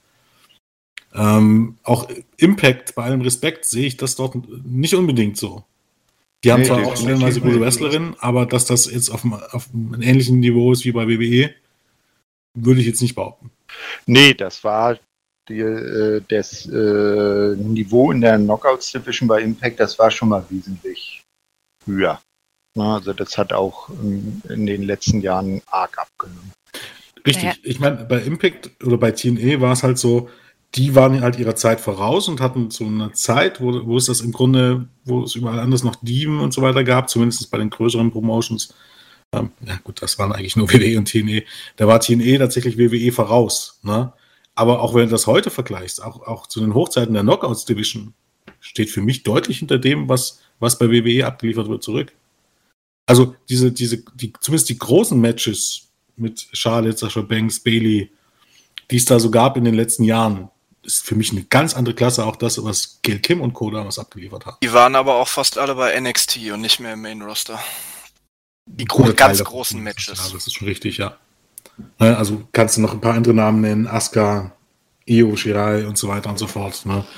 Ähm, aber da, da muss man ja auch mal sagen, dass da WWE, also wie gesagt, wir sprechen jetzt von den USA oder von mir aus, von der westlichen Welt, jetzt mit Absicht nicht von Japan. Ähm, und deshalb weiß ich nicht, ob es wirklich, wirklich für viele Wrestlerinnen ist AEW sicherlich eine Alternative, aber ich kann mir vorstellen, auch nicht das große Ziel. Das kann sich natürlich irgendwann mal ändern, aber im Moment sehe ich halt weder eine Sascha Banks noch eine Bailey noch eine Ronda Rousey oder wie sie alle heißen, irgendwie bei AEW. Sehe ich Ja. nicht. Davon abgesehen, dass ich auch nicht glaube, dass das hilft, weil die Division ist nun mal, besteht aus sehr vielen jungen Talenten. Und ich glaube, dass sie da auch so ein Homegrown-Ding machen müssen, wie sie bei den Männern teilweise halt gemacht haben mit MJF und so. Also es braucht halt ein bisschen länger, weil die halt noch eine Spur unerfahrener sind, aber durch einzelne Leute, die halt dann doch schon mehr Erfahrung haben, glaube ich, kann das gepusht werden. Das Problem, was ich jetzt bei der Women's Division sehe, ist A, dass sie einfach nicht genug Zeit bekommt. Nicht, weil sie nur so schlecht ist, sondern es ist auch einfach vom Booking her echt strange. Und das andere ist, dass sie jetzt nicht so die krassen Talker dabei haben. Und das wäre ganz cool, wenn sie ein, zwei Talker dabei hätten, weil komm, inringtechnisch könnten sie sich wirklich aus Japan bedienen. Hatten, haben sie ja auch teilweise gemacht. Und die Matches waren fantastisch, aber äh, wer war nochmal der erste Champion? Haben wir sie Ron? irgendwann mal Rio. großartig? Ja, ich Rio. Ich weiß, aber ich wollte damit ausdrücken, dass, dass sie jetzt nicht unbedingt nachhaltig beeindruckt hat. Inring auf jeden Fall. Also Rio ist wahnsinnig gut, aber äh, Ja, weil man halt da nicht das umsetzt, was man bei anderen im Grunde macht. Wo, wo wäre denn jetzt zum Beispiel das gewesen, einfach zum Beispiel, ähm, ja, der Elite irgendeine Wrestlerin hinzuzufügen, für die dann Don Kellis spricht, als Beispiel. Ja. Das Einzige, wo man das gemacht hat, ist im Grunde ähm, ähm, Nyla Rose und da ist es dann tatsächlich ausgerechnet Vicky Guerrero. Und äh, sorry, dass ich das so sage, wenn Vicky Guerrero dich managt, dann ist das für mich eher immer ein bisschen schon in die Comedy. Ja, ich glaube, es ist auch nicht von ungefähr, dass Vicky die Andrade an ihren Neffen abgegeben hat, sozusagen. ne? Das ist gut. Und, und, aber genau da ist das Beispiel. Man könnte, man könnte, man hat ja nur so wirklich, äh, man macht es ja ganz gut mit Jade Gargle und Ma- Mark Sterling. Das ist ja ein so gutes Beispiel im Grunde. Genauso muss das aufziehen. Aber du könntest halt eben halt auch einfach irgendeine Wrestlerin, von mir aus sogar Riho, das würde ja passen mit ihrer Beziehung zu Kenny Omega, sage ich mal. Stellst du der Elite an die Seite und schon hast du dort Don Kellis ein Problem erledigt. Das ist nun mal so. Weil mit Japanern wird es halt ein bisschen schwierig mit Promos. Das muss man halt mal so sagen. Selbst wenn die, also ich wüsste jetzt, also eine, Japanerin, die auf, in englischer Sprache wirklich gute Promos halten kann, fällt mir niemand ein. Ja, die beste war vielleicht immer noch Hikaru Shida. Ja, aber selbst Die- die, braucht noch. Ja, äh, also ich sag ja die, die beste von dem, Ja. was da ist. Ne? Ist an sich, an sich, wie gesagt, theoretisch auch kein Problem, wenn du halt irgendjemand anders hast, der das, der das übernimmt. Ja? Und ähm, dann ist es halt eine Frage der Zeit. Dann musst du halt wirklich die ähm, jüngeren, unerfahrenen Wrestlerinnen so lange mit ähm, erfahrenen Wrestlerinnen paaren und in längere Matches stecken, bis die dazulernen. Und das fällt halt ein bisschen was. Und, und wenn es geht, nicht irgendwie auf der größeren Bühne, wo sie dann äh, abstinken. Das ist halt so ein bisschen das Problem. Dafür sind eigentlich Hausshows da. Hat man keine, müsste man halt bei Dark bringen. Ich glaube eben halt, dass eine, dass eine Anna, Anna Jay oder ähm, wie sie auch im Grunde heißen, ähm, dass denen ein Zwei-Minuten-Match gegen eine Independent-Wrestlerin, die noch unerfahrener ist, nicht viel helfen wird. Sondern die brauchen 10-Minuten-Matches gegen Leute wie Serena Deep oder keine Ahnung, irgendjemand anders, Mickey James oder ähm, auch Hikaru Shida, ähm, also Wrestlerinnen, die einfach deutlich erfahrener sind. Und, und ähm, ich sehe halt den Ansatz nicht, wo, wo man das bisschen umsetzt. Und dann verstehe ich es aber auch tatsächlich schon, ähm, wenn du jetzt an die Vorwoche, also der Dynamite zurück äh, schaust, äh, Red Velvet gegen, helf mir mal, Äh, genau. Ich erinnere mich Also- nur an diesen scheiß gebotschten Move. Ja, richtig. Das, das Match war grausam. Und das kannst du halt einfach nicht bringen. Also das ist halt, das ist halt auch die, die, auch so ein Stück weit die, die, äh, die selbsterfüllende Prophezeiung. Ja, die Frauen sollten mehr, mehr Zeit bekommen. Ne? Das Problem ist aber, die Zeit sollte auch anständig gefüllt werden. Dir bringt es nämlich A nichts, wenn dann Totenstille in der Halle ist, B nichts, wenn die beiden Damen sich vor Live-Publikum blamieren, weil sie zu unerfahren sind, C nichts, wenn 200.000 Zuschauer währenddessen abschalten. Und das ist halt so ein bisschen das Problem. Die müssen lernen, indem man die irgendwohin ausleiht oder äh, mal ein paar Wochen nach Japan auf Tour schickt oder eben halt bei Dark das ein bisschen anders aufzieht. Dark ist für das, was es eigentlich sein soll, eigentlich, oder was ich dachte, was man, was man daraus eigentlich dann machen wollte, nachdem das ursprüngliche Konzept ja irgendwie da nieder ist, ist es einfach nicht das geworden. Wie gesagt, ich bin der Meinung, dass das, so wie es jetzt im, im Moment ist, ist zwar gut für ein paar Independent-Talente, aber für die Weiterwirkung von AEWs eigenen Talenten ist die Schuld komplett nutzlos in der Form. Ja, ich glaube, dass die Pandemie da halt einfach reingegrätscht hat. Vielleicht hättest du es auch werden können und vielleicht sollten auch Talente äh, oversea irgendwo gehen, aber es ist halt alles anders gekommen. Ja, richtig, das, das, das kommt natürlich auch noch zugute. Ne? Ja, na mal gucken, wohin sich entwickelt. Ich glaube, wir waren. Ich glaube, wie gesagt, dass das Match jetzt nicht schlecht wird, aber da, das ist halt das, was du erwarten kannst, das für den Moment. Bruce Baker gegen XYZ in irgendeiner Übergangsfehde, bis irgendwann Van der Rosa kommt. Und ähm, so die ganz große Storyline darüber hinaus sehe ich da im Moment nicht. Naja, wie gesagt, vielleicht kommt ja noch eine erfahrene Wrestlerin dann ähm, als Debüt in der Battle Royale. Ich habe jetzt auch mal nochmal nachgeguckt, was ich mir jetzt noch vorstellen könnte. Äh, so ein bisschen als Veteranin, die vielleicht auch die eine oder andere jüngere Wrestlerin dann aufbaut, wäre äh, Sarah Stock, die ehemalige Sarita von TNA. Die war jetzt zwar relativ lange nicht mehr im Ring, weil die bei WWE im Performance Center als Trainerin gearbeitet hat, aber da wurde sie, glaub, Ende letzten Jahres entlassen. War die nicht irgendwie verletzt? Oder verwechsel ich da jetzt was? Ich glaube, also unter Vorbehalt, ich glaube nicht. Ich glaube, die hat einfach aufgehört. Oh, okay. Ich, Also, beziehungsweise ist halt Trainer geworden. Die hatte mal eine, glaube ich, eine relativ schwere Gesichtsverletzung. Da hat sie auch mit Maske dann gerestelt. Aber ich wüsste jetzt nicht, dass sie wegen einer Verletzung ihre Karriere beendet hätte. Hat, muss man aber auch dazu sagen, die hat seit sechs Jahren nicht mehr gewrestelt. Ja, ja, sage ich ja. Die war jetzt schon ein paar Jahre lang nicht mehr aktiv. Aber das wäre halt so eine, die ich mir in der Rolle vorstellen könnte, dass sie halt nochmal mit ihrer Erfahrung ein paar jüngeren Wrestlerinnen hilft. Mercedes Martin, das wäre natürlich dann auch noch ein Kandidat. ach, stimmt, Die die ist auch ja wieder auch aus ist. NXT raus, ne? Ja. Hab ich auch gar nicht dran gedacht. Das wäre auch noch eine Kandidatin. Ja, genau. Wäre wahrscheinlich Hm. tatsächlich auch eine gu gute Neuverpflichtung. Ja, das wäre das wär interessant, so als, als Joker in der Battle Royale und dann hätte sie die Streak zweimal der Joker hintereinander zu sein. Also nämlich bei der letzten Casino Battle Royale auch. Also Mercedes Martinez. Stimmt, ja. Na gut. Ich würde sagen, wir machen mal weiter. Wir haben ja noch zwei Matches. Und zwar Kenny Omega gegen Christian Cage, diesmal um den AEW World Championship äh, Belt und wie wir bei der vorletzten Mal gehört haben, der wichtigere Titel. Entschuldigung, ich fand das irgendwie sehr lustig, dass, ähm, dass Cage das quasi so paraphrasiert hat, dass es so klang, als wäre der Impact-Titel nicht so wichtig. Ich meine, ist er, natürlich, ja klar, aber es sollte, sollte man vielleicht nicht so sagen. Ähm, ja, ich äh, sehe hier auf keinen Fall, dass Christian gewinnt. Ich finde es ein bisschen komisch, dass sie das gesplittet haben.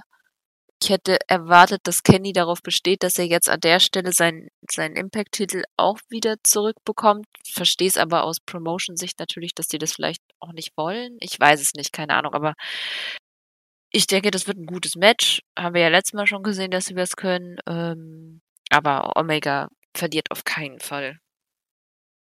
Oder? Nee, nee, man hat halt durch den Wechsel des Impact World Titles äh, Christian als glaubhaften Contender auch für das äh, AEW Title Match gebracht, aber das will, sie werden ihm den Titel nicht geben und ich sag mal, der Impact Title bei Christian, er war schon zweimal Champion bei TNA Impact, der hat da Stallgeruch, sage ich mal und ist jetzt nicht vielleicht der Outsider, der Kenny in der Promotion war. Der kann da auch eine gute Rolle spielen, dann nicht irgendwann an einen reinen Impactler droppen. Und hier sehen wir ein gutes Match und Kenny wird verteidigen und wartet dann auf Adam Page. Ja, ich gehe sogar davon aus, dass die beiden hier nochmal einen draufsetzen werden. Also ich glaube, die haben eine richtig gute Chemie ähm, und äh, jetzt hat man eben Cage auch mit dem mit dem Sieg noch mal bisschen aufgebaut, auch wenn natürlich die Konstellation jetzt ein bisschen unglücklich war, dass man das Match schon mal vor ein paar Wochen gesehen hat. Ähm, wobei ich halt auch sagen muss, ähm, ich persönlich habe jetzt nie die Kritik ähm, an der grundsätzlichen Ansetzung verstanden, weil ja einige meinten, Cage wäre so ein bisschen eine Enttäuschung als Herausforderer und ähm, auch schon damals, als er debütiert hat, haben ihm ja einige unterstellt, dass er ja gar nicht so der große Name wäre. Ähm, da muss ich sagen, da bin ich eher auf der Seite von Cutter, weil ich habe ja eure Diskussionen auch bei der Elite Hour mitgekriegt. Also ich finde äh, Cage super. Ähm, der TNA Cage war damals klasse. Finde es übrigens auch gut, dass er äh, sein altes Theme von TNA dann auch wieder hat. Und auch wenn man dann seinen Main Event Run bei WWE anguckt, also seine äh, Fehde damals gegen Randy Orton, glaub 2011, 2012 oder so, das war mit das Beste, was WWE in den letzten zehn Jahren im Main Event gebuckt hat. Also ich kann diese negative Stimmung gegen Christian eigentlich nicht so ganz nachvollziehen. Nee, man, man muss halt auch bedenken, der Mann ist jetzt mittlerweile dann auch ein äh, fünffacher World Champion und das muss man auch erstmal hinbekommen. Ne? Ja, ich glaube, ich glaube, woran es da hängt, ist halt bis zu einem gewissen Grad eben halt auch, dass viele Leute das Booking oder die Tatsache, wie jemand gebuckt ist, damit ver äh, verwechseln, äh, was er wirklich kann oder was er zum Leisten imstande ist und auch, auch Titel sagen für, damit, äh, dafür oder meiner Meinung nach sagen da nicht viel aus. Weil nehmen wir mal das Beispiel der Great Khali. Für mich ist der Great Khali der schlechteste Wrestler, der jemals auf irgendeine große Bühne aufgetreten ist. Der Mann konnte gar nichts. Giant Gonzalez. Selbst der war nicht schlechter. Aber der hatte auch weniger Matches. Ja, er war beweglicher vielleicht noch. Ja, naja. Also die Größe ist ja auch gar keine Ausrede gewesen bei Great Khali. Ich meine, gibt es Leute, guck dir Omus an, guck dir Shaquille O'Neal an. Die waren alle besser als der Great Khali. Die Größe, Größe gleich Unbeweglichkeit, das stimmt ja einfach nicht. Omos ist größer als Great Khali, der ist jetzt schon deutlich besser. Und Omos ist nicht gut. Aber besser als Great Khali auf jeden Fall. Nicht gut. Ähm, und das darf man halt nicht verwechseln. Christian Cage war, wenn er denn durfte, ein unheimlich ähm, charismatischer und unterhaltsamer Charakter und war immer ein sehr, sehr guter Wrestler. Das hat er nämlich vor allen Dingen bei TNT gewesen und vor allen Dingen in der Zeit kurz bevor er entlassen wurde. Ne? Ja. Also dieses Captain Charisma Gimmick hatte. Genau. Da war einer der Highlights von Raw. Ähm, aber Vince McMahon mag ihn halt nicht. Richtig, und Vince McMahon mag ihn nicht und deshalb wurde er scheiße gebuckt und scheiße eingesetzt und, und darunter leiden halt eigentlich ein Wrestler. Und das ist halt auch ein bisschen, bisschen gerade ein bisschen unfair. Ähm, er ist ein sehr guter Wrestler. Das Match gegen Conny, Kenny Omega war klasse. Ich glaube auch, wie, wie Olli, dass, dass die nochmal einen draufsetzen werden. Ähm, Enttäuschung ist halt immer so eine Sache. Eine Enttäuschung im Vergleich zu was denn?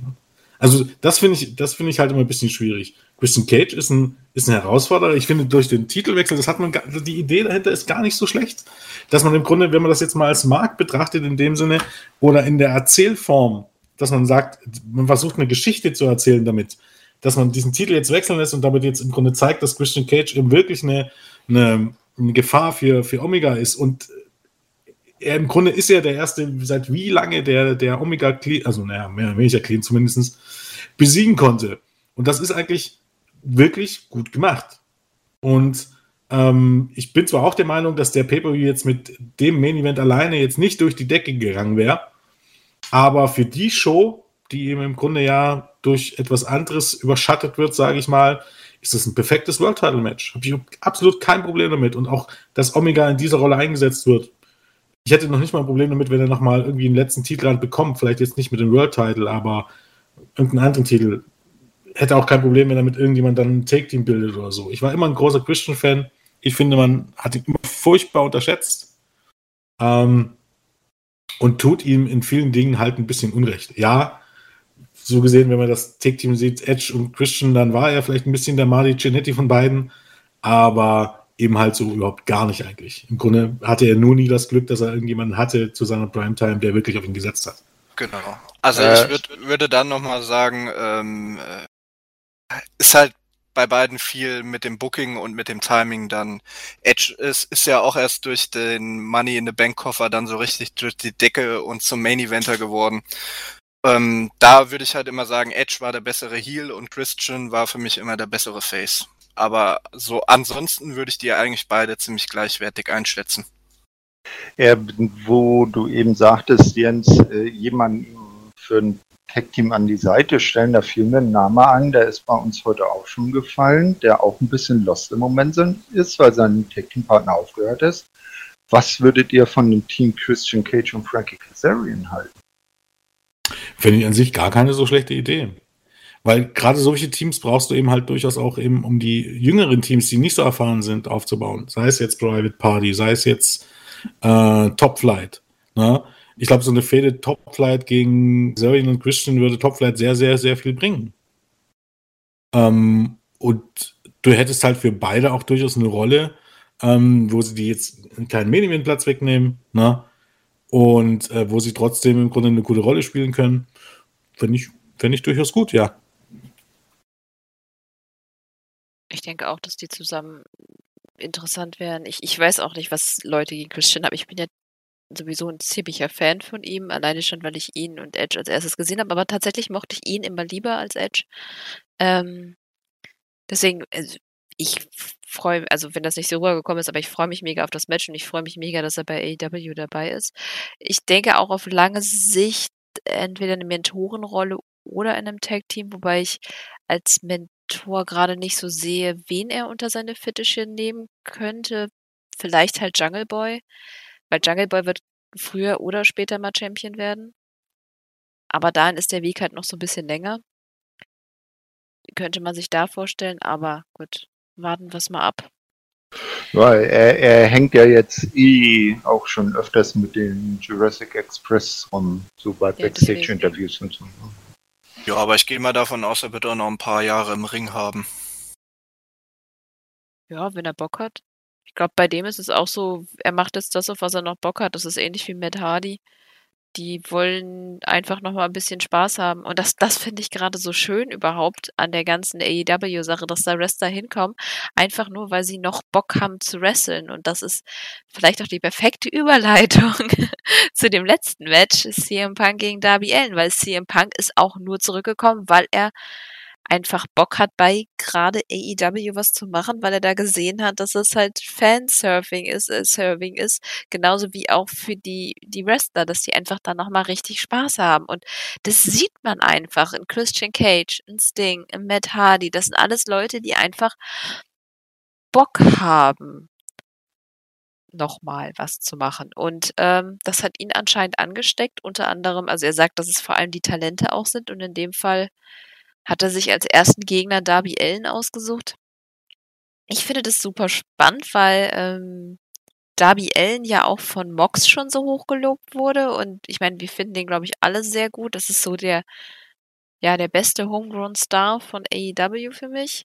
Auch wenn MJF natürlich klasse ist, aber Darby Allen ist für mich einfach nochmal eine Spur krasser. Ähm, ich mag den einfach wirklich gerne. Ja, wer gewinnt? Keine Ahnung. Ich weiß es nicht. Ähm, eigentlich Du darf darfst sie mal- nicht verlieren. Ja, Also, eben, du da, darfst ihn nicht in Chicago verlieren. Das nee, das geht nicht. Aber, ähm, ach, keine Ahnung, aber das, bei dem Match ist es eigentlich auch nicht so bedeutend. Also das Wichtigste ist, dass CM Punk zurück ist. Alles andere ist eigentlich scheißegal. Also, ich werde auf jeden Fall da sitzen. Ich werde wahrscheinlich, nee, ich werde nicht sitzen. Ich werde stehen. Ich werde wahrscheinlich ein bisschen Pipi in den Augen haben. Ich werde mein Fanshirt anhaben und, ähm. Meine Katzen werden irgendwo, ich werde, das Baby wird wahrscheinlich weinen, weil ich es wecke. Ihr seid ja zu zweit. Also weinen meine ich. Ja. Aber euch wird es doch wahrscheinlich eh nicht gehen, oder?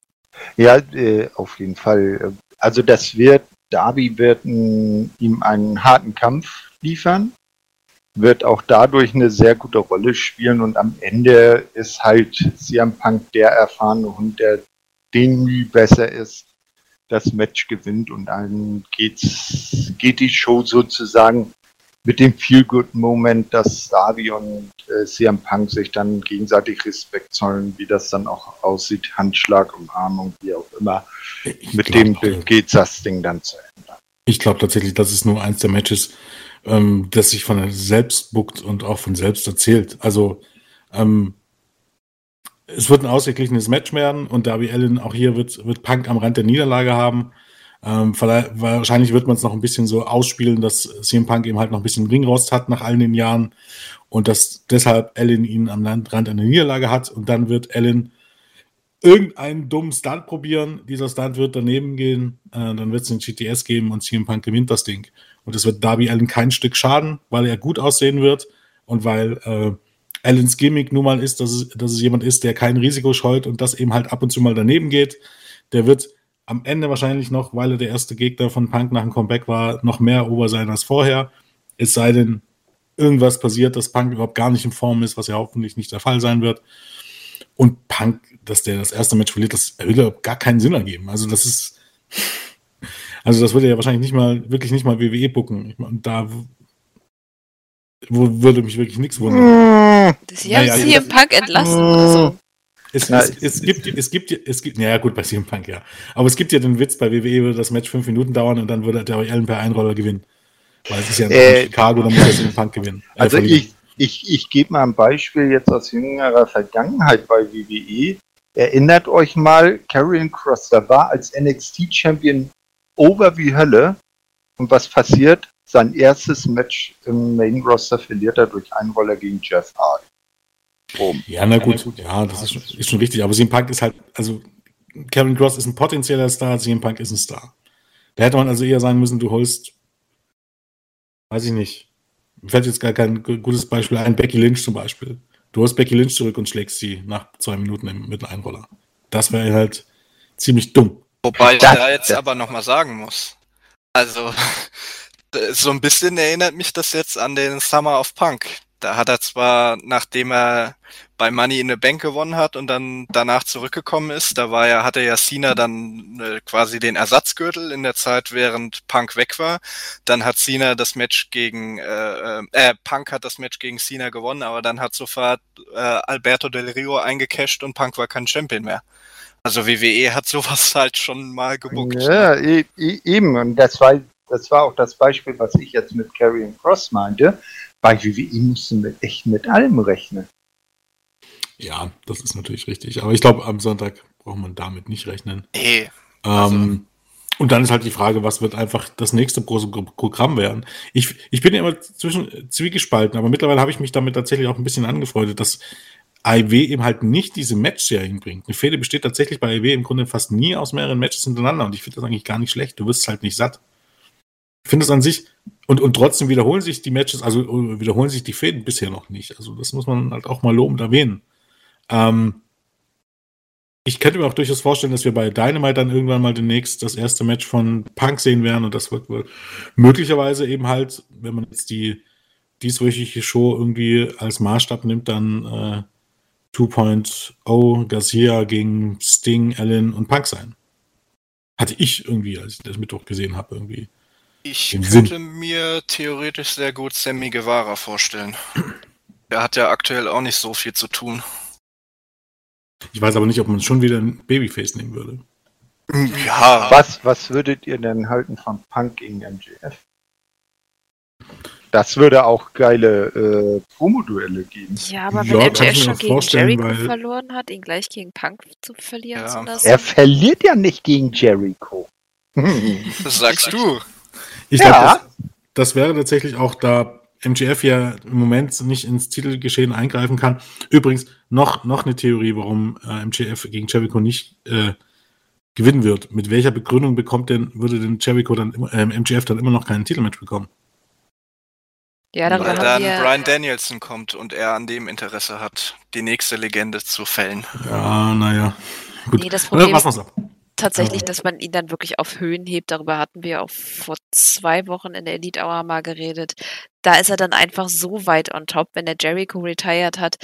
Das ist dann echt schwer, ihn zu schlagen. Richtig. Also, Und Omega gegen MGF ist halt ähm, auch irgendwie, passt halt im Moment einfach nicht. Da müsste ja Omega äh, wieder den Titel gewinnen, woran wir auch alle nicht glauben. Also gucken wir mal. Also ich glaube, für MGF braucht es halt irgendeine Fehde. Ähm, da passt Punk auch, aber ich nehme eher stark dann an, dass es jetzt nicht der nächste Pay-Per-View sein wird, sondern vielleicht eher dann sogar Richtung Double or Nothing oder so, je nachdem, wie lange Omega den Titel noch halten wird. Denn ich glaube auch, wenn dann mal irgendein Babyface den Titel gewinnt, wer auch immer das sein wird, dass dann MJF einer der ersten Herausforderer sein wird. Ja, wobei ich da jetzt nochmal äh, sagen muss, also ich glaube jetzt auch, man nimmt am Anfang den Schwung von Punk mit, ähm, bookt ihn als Face und bringt da jetzt ein paar Matches, die man und die er auch gerne machen will. Aber ich habe es, glaube ich, schon damals, als die Meldung rauskam, da habe ich mit Andy und Chris einen Podcast gemacht, ähm, habe ich gesagt, dass CM Punk meiner Meinung nach auch relativ schnell dann Heel-Turn wird weil er ist jemand auch, ähm, wie wir schon bei MJF gesagt haben, der in der heutigen Zeit trotzdem Heat äh, generieren kann, obwohl er bei den äh, Smarks eigentlich over ist. Und gerade wenn man da noch Brian Danielson als großes und absolutes Babyface hinzugewinnt, ähm, braucht man meiner Meinung nach auch ähm, auf der Gegenseite bei den Heels äh, einen großen Namen, gerade falls Kenny nach dem Titelverlust tatsächlich äh, eine Auszeit machen äh, will oder soll. Er soll ja ziemlich angeschlagen sein. Und dann, glaube ich, wird man CM Punk in diese Rolle bucken und dann als äh, Heel bringen. glaubst du nicht, dass er noch Lust hat, eine Weile in der Menge zu baden? Weil ich meine, Ja, ein paar Monate wird es ja noch dauern. Aber ich glaube, an, spätestens Anfang nächsten Jahres wird es äh, in Richtung Heel-Turn gehen. Ja, kann ich mir auch vorstellen, aber jetzt ist er einfach noch viel zu sehr begeistert davon, wie die Fans auf ihn reagieren. Das ist ja tatsächlich sehr putzig irgendwie. Und sagen wir so, wart, warten wir mal ab. Also ich glaube, natürlich äh, unbestritten kann Punk einen guten Heal geben oder so, aber ich glaube, man sollte halt auch mal einfach ein bisschen sehen, wie er funktioniert. Wenn jetzt wirklich, äh, wenn man jetzt sieht anhand der Viertelstunden-Ratings, dass er sehr gut zieht, wenn er einen Unterschied macht für die Ticketverkäufe, wenn der PPU sehr gut zieht, müsste man aber wirklich mit einem Klammerbeutel gepudert sein, ihn jetzt zum Heal zu turnen. Weil das auch wieder so ein WWE-Move wäre. Warten darauf, dass jemand over ist und wenn er over ist, turne ich ihn zum Heal. Siehe jetzt Becky Lynch. Wenn, wenn etwas Ist funktioniert, lass es laufen. Wenn's, wenn, wenn du nicht davon ausgehst, dass ein Ja, Turn das besser- sowieso. Aber wie gesagt, spätestens wenn Brian Danielson auch noch kommt, bist du halt irgendwann ähm, in der Situation, fehlen dir dann auch irgendwann die Heels, weil du hast dann Omega, wie gesagt, der ist vielleicht dann weg, äh, wenn er den Titel verliert, weil er wohl sehr angeschlagen sein soll. Und dann hast du noch MJF und dann hast du noch Miro. Gut, dann hast du jetzt noch Black dazu gewonnen, aber äh, wird schon ein bisschen dünn. Und auf der Face-Seite hast du da einfach deutlich mehr. Hast du Darby Allen, Guevara, wenn man den wieder ein bisschen aufbaut. Du hast noch Jericho. Du hast dann Brian Danielson. Du hast Ki äh, Christian Cage. Aber ich kann mir auch vorstellen, dass, also Brian Danielson wird auf keinen Fall ein Fulltimer sein. Ich kann ich mir nicht vorstellen. Der wird seine Matches rauspicken, die er haben möchte. Ich kann mir nicht vorstellen, dass der jetzt jede Woche bei Dynamite auftritt. Und bei CM Punk bin ich mir da auch noch nicht so sicher. Vielleicht jetzt mal eine Weile hintereinander. wird er sich auch die Leute eben raussuchen, die er wresteln möchte, aber der wird auch mal wieder Pause machen zwischendurch. Ich kann mir nicht vorstellen, dass wir den jetzt ein Jahr on the go die ganze Zeit sehen werden. Würde ich nicht mal ausschließen. Also, also vielleicht nicht jede Woche, aber jede zweite Woche und äh, heißt ja auch nicht, dass jeder Auftritt ein Match sein muss. Also gerade bei Punk äh, kannst du super gut immer eine Promo einbauen. Ja, ich glaube, das, also dafür ist ja eigentlich AIW auch prädestiniert, so wie man das aufzieht.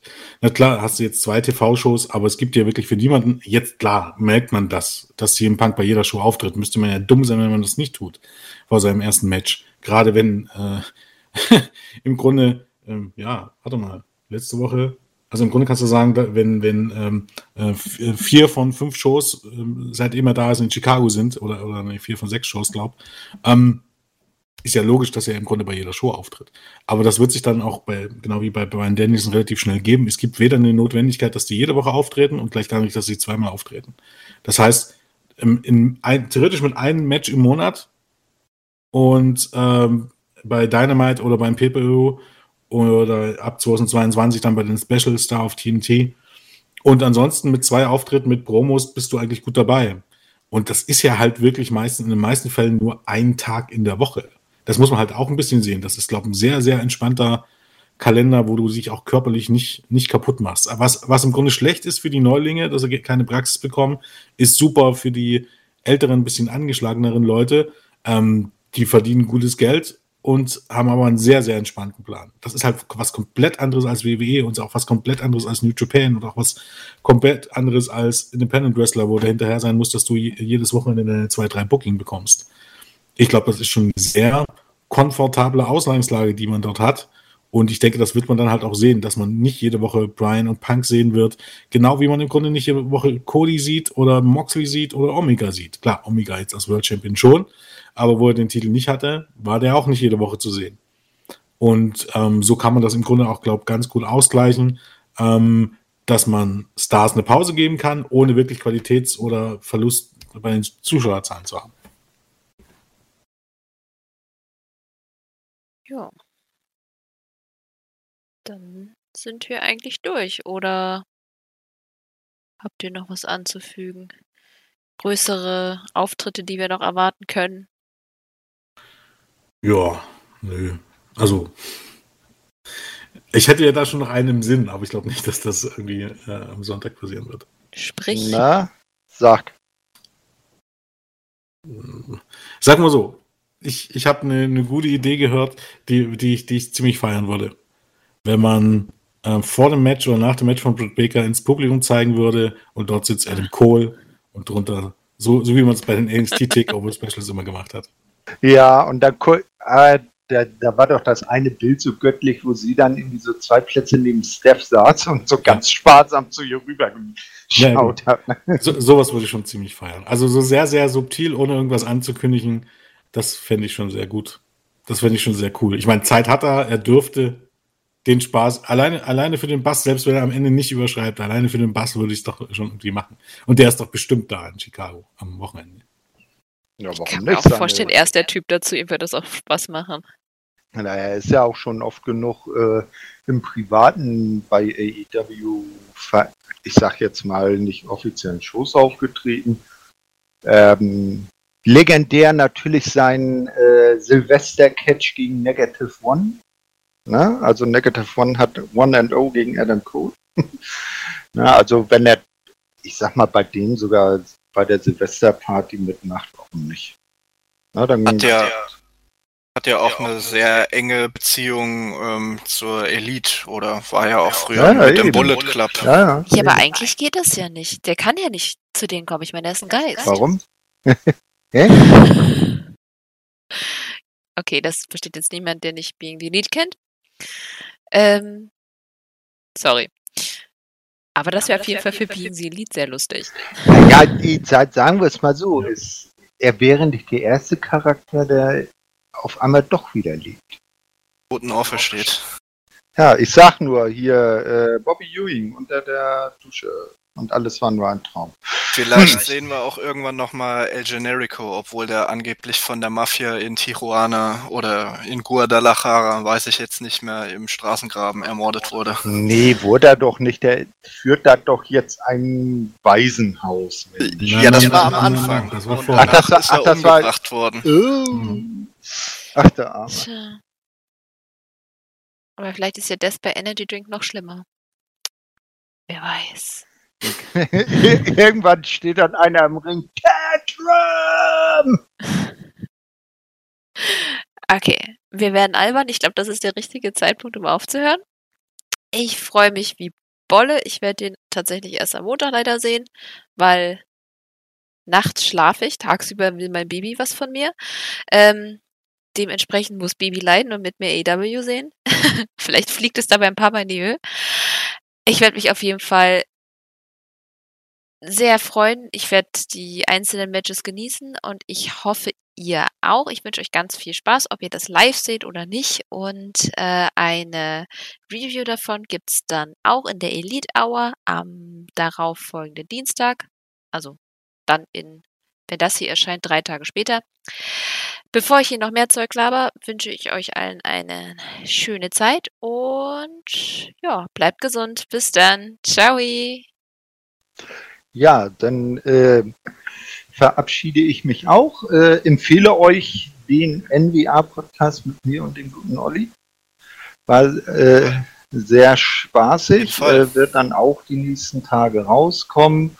Äh, ich freue mich auch tierisch auf All Out. Ich werde es wahrscheinlich dann direkt am Montagvormittag schauen, weil ich da erst mittags zur arbeiten muss.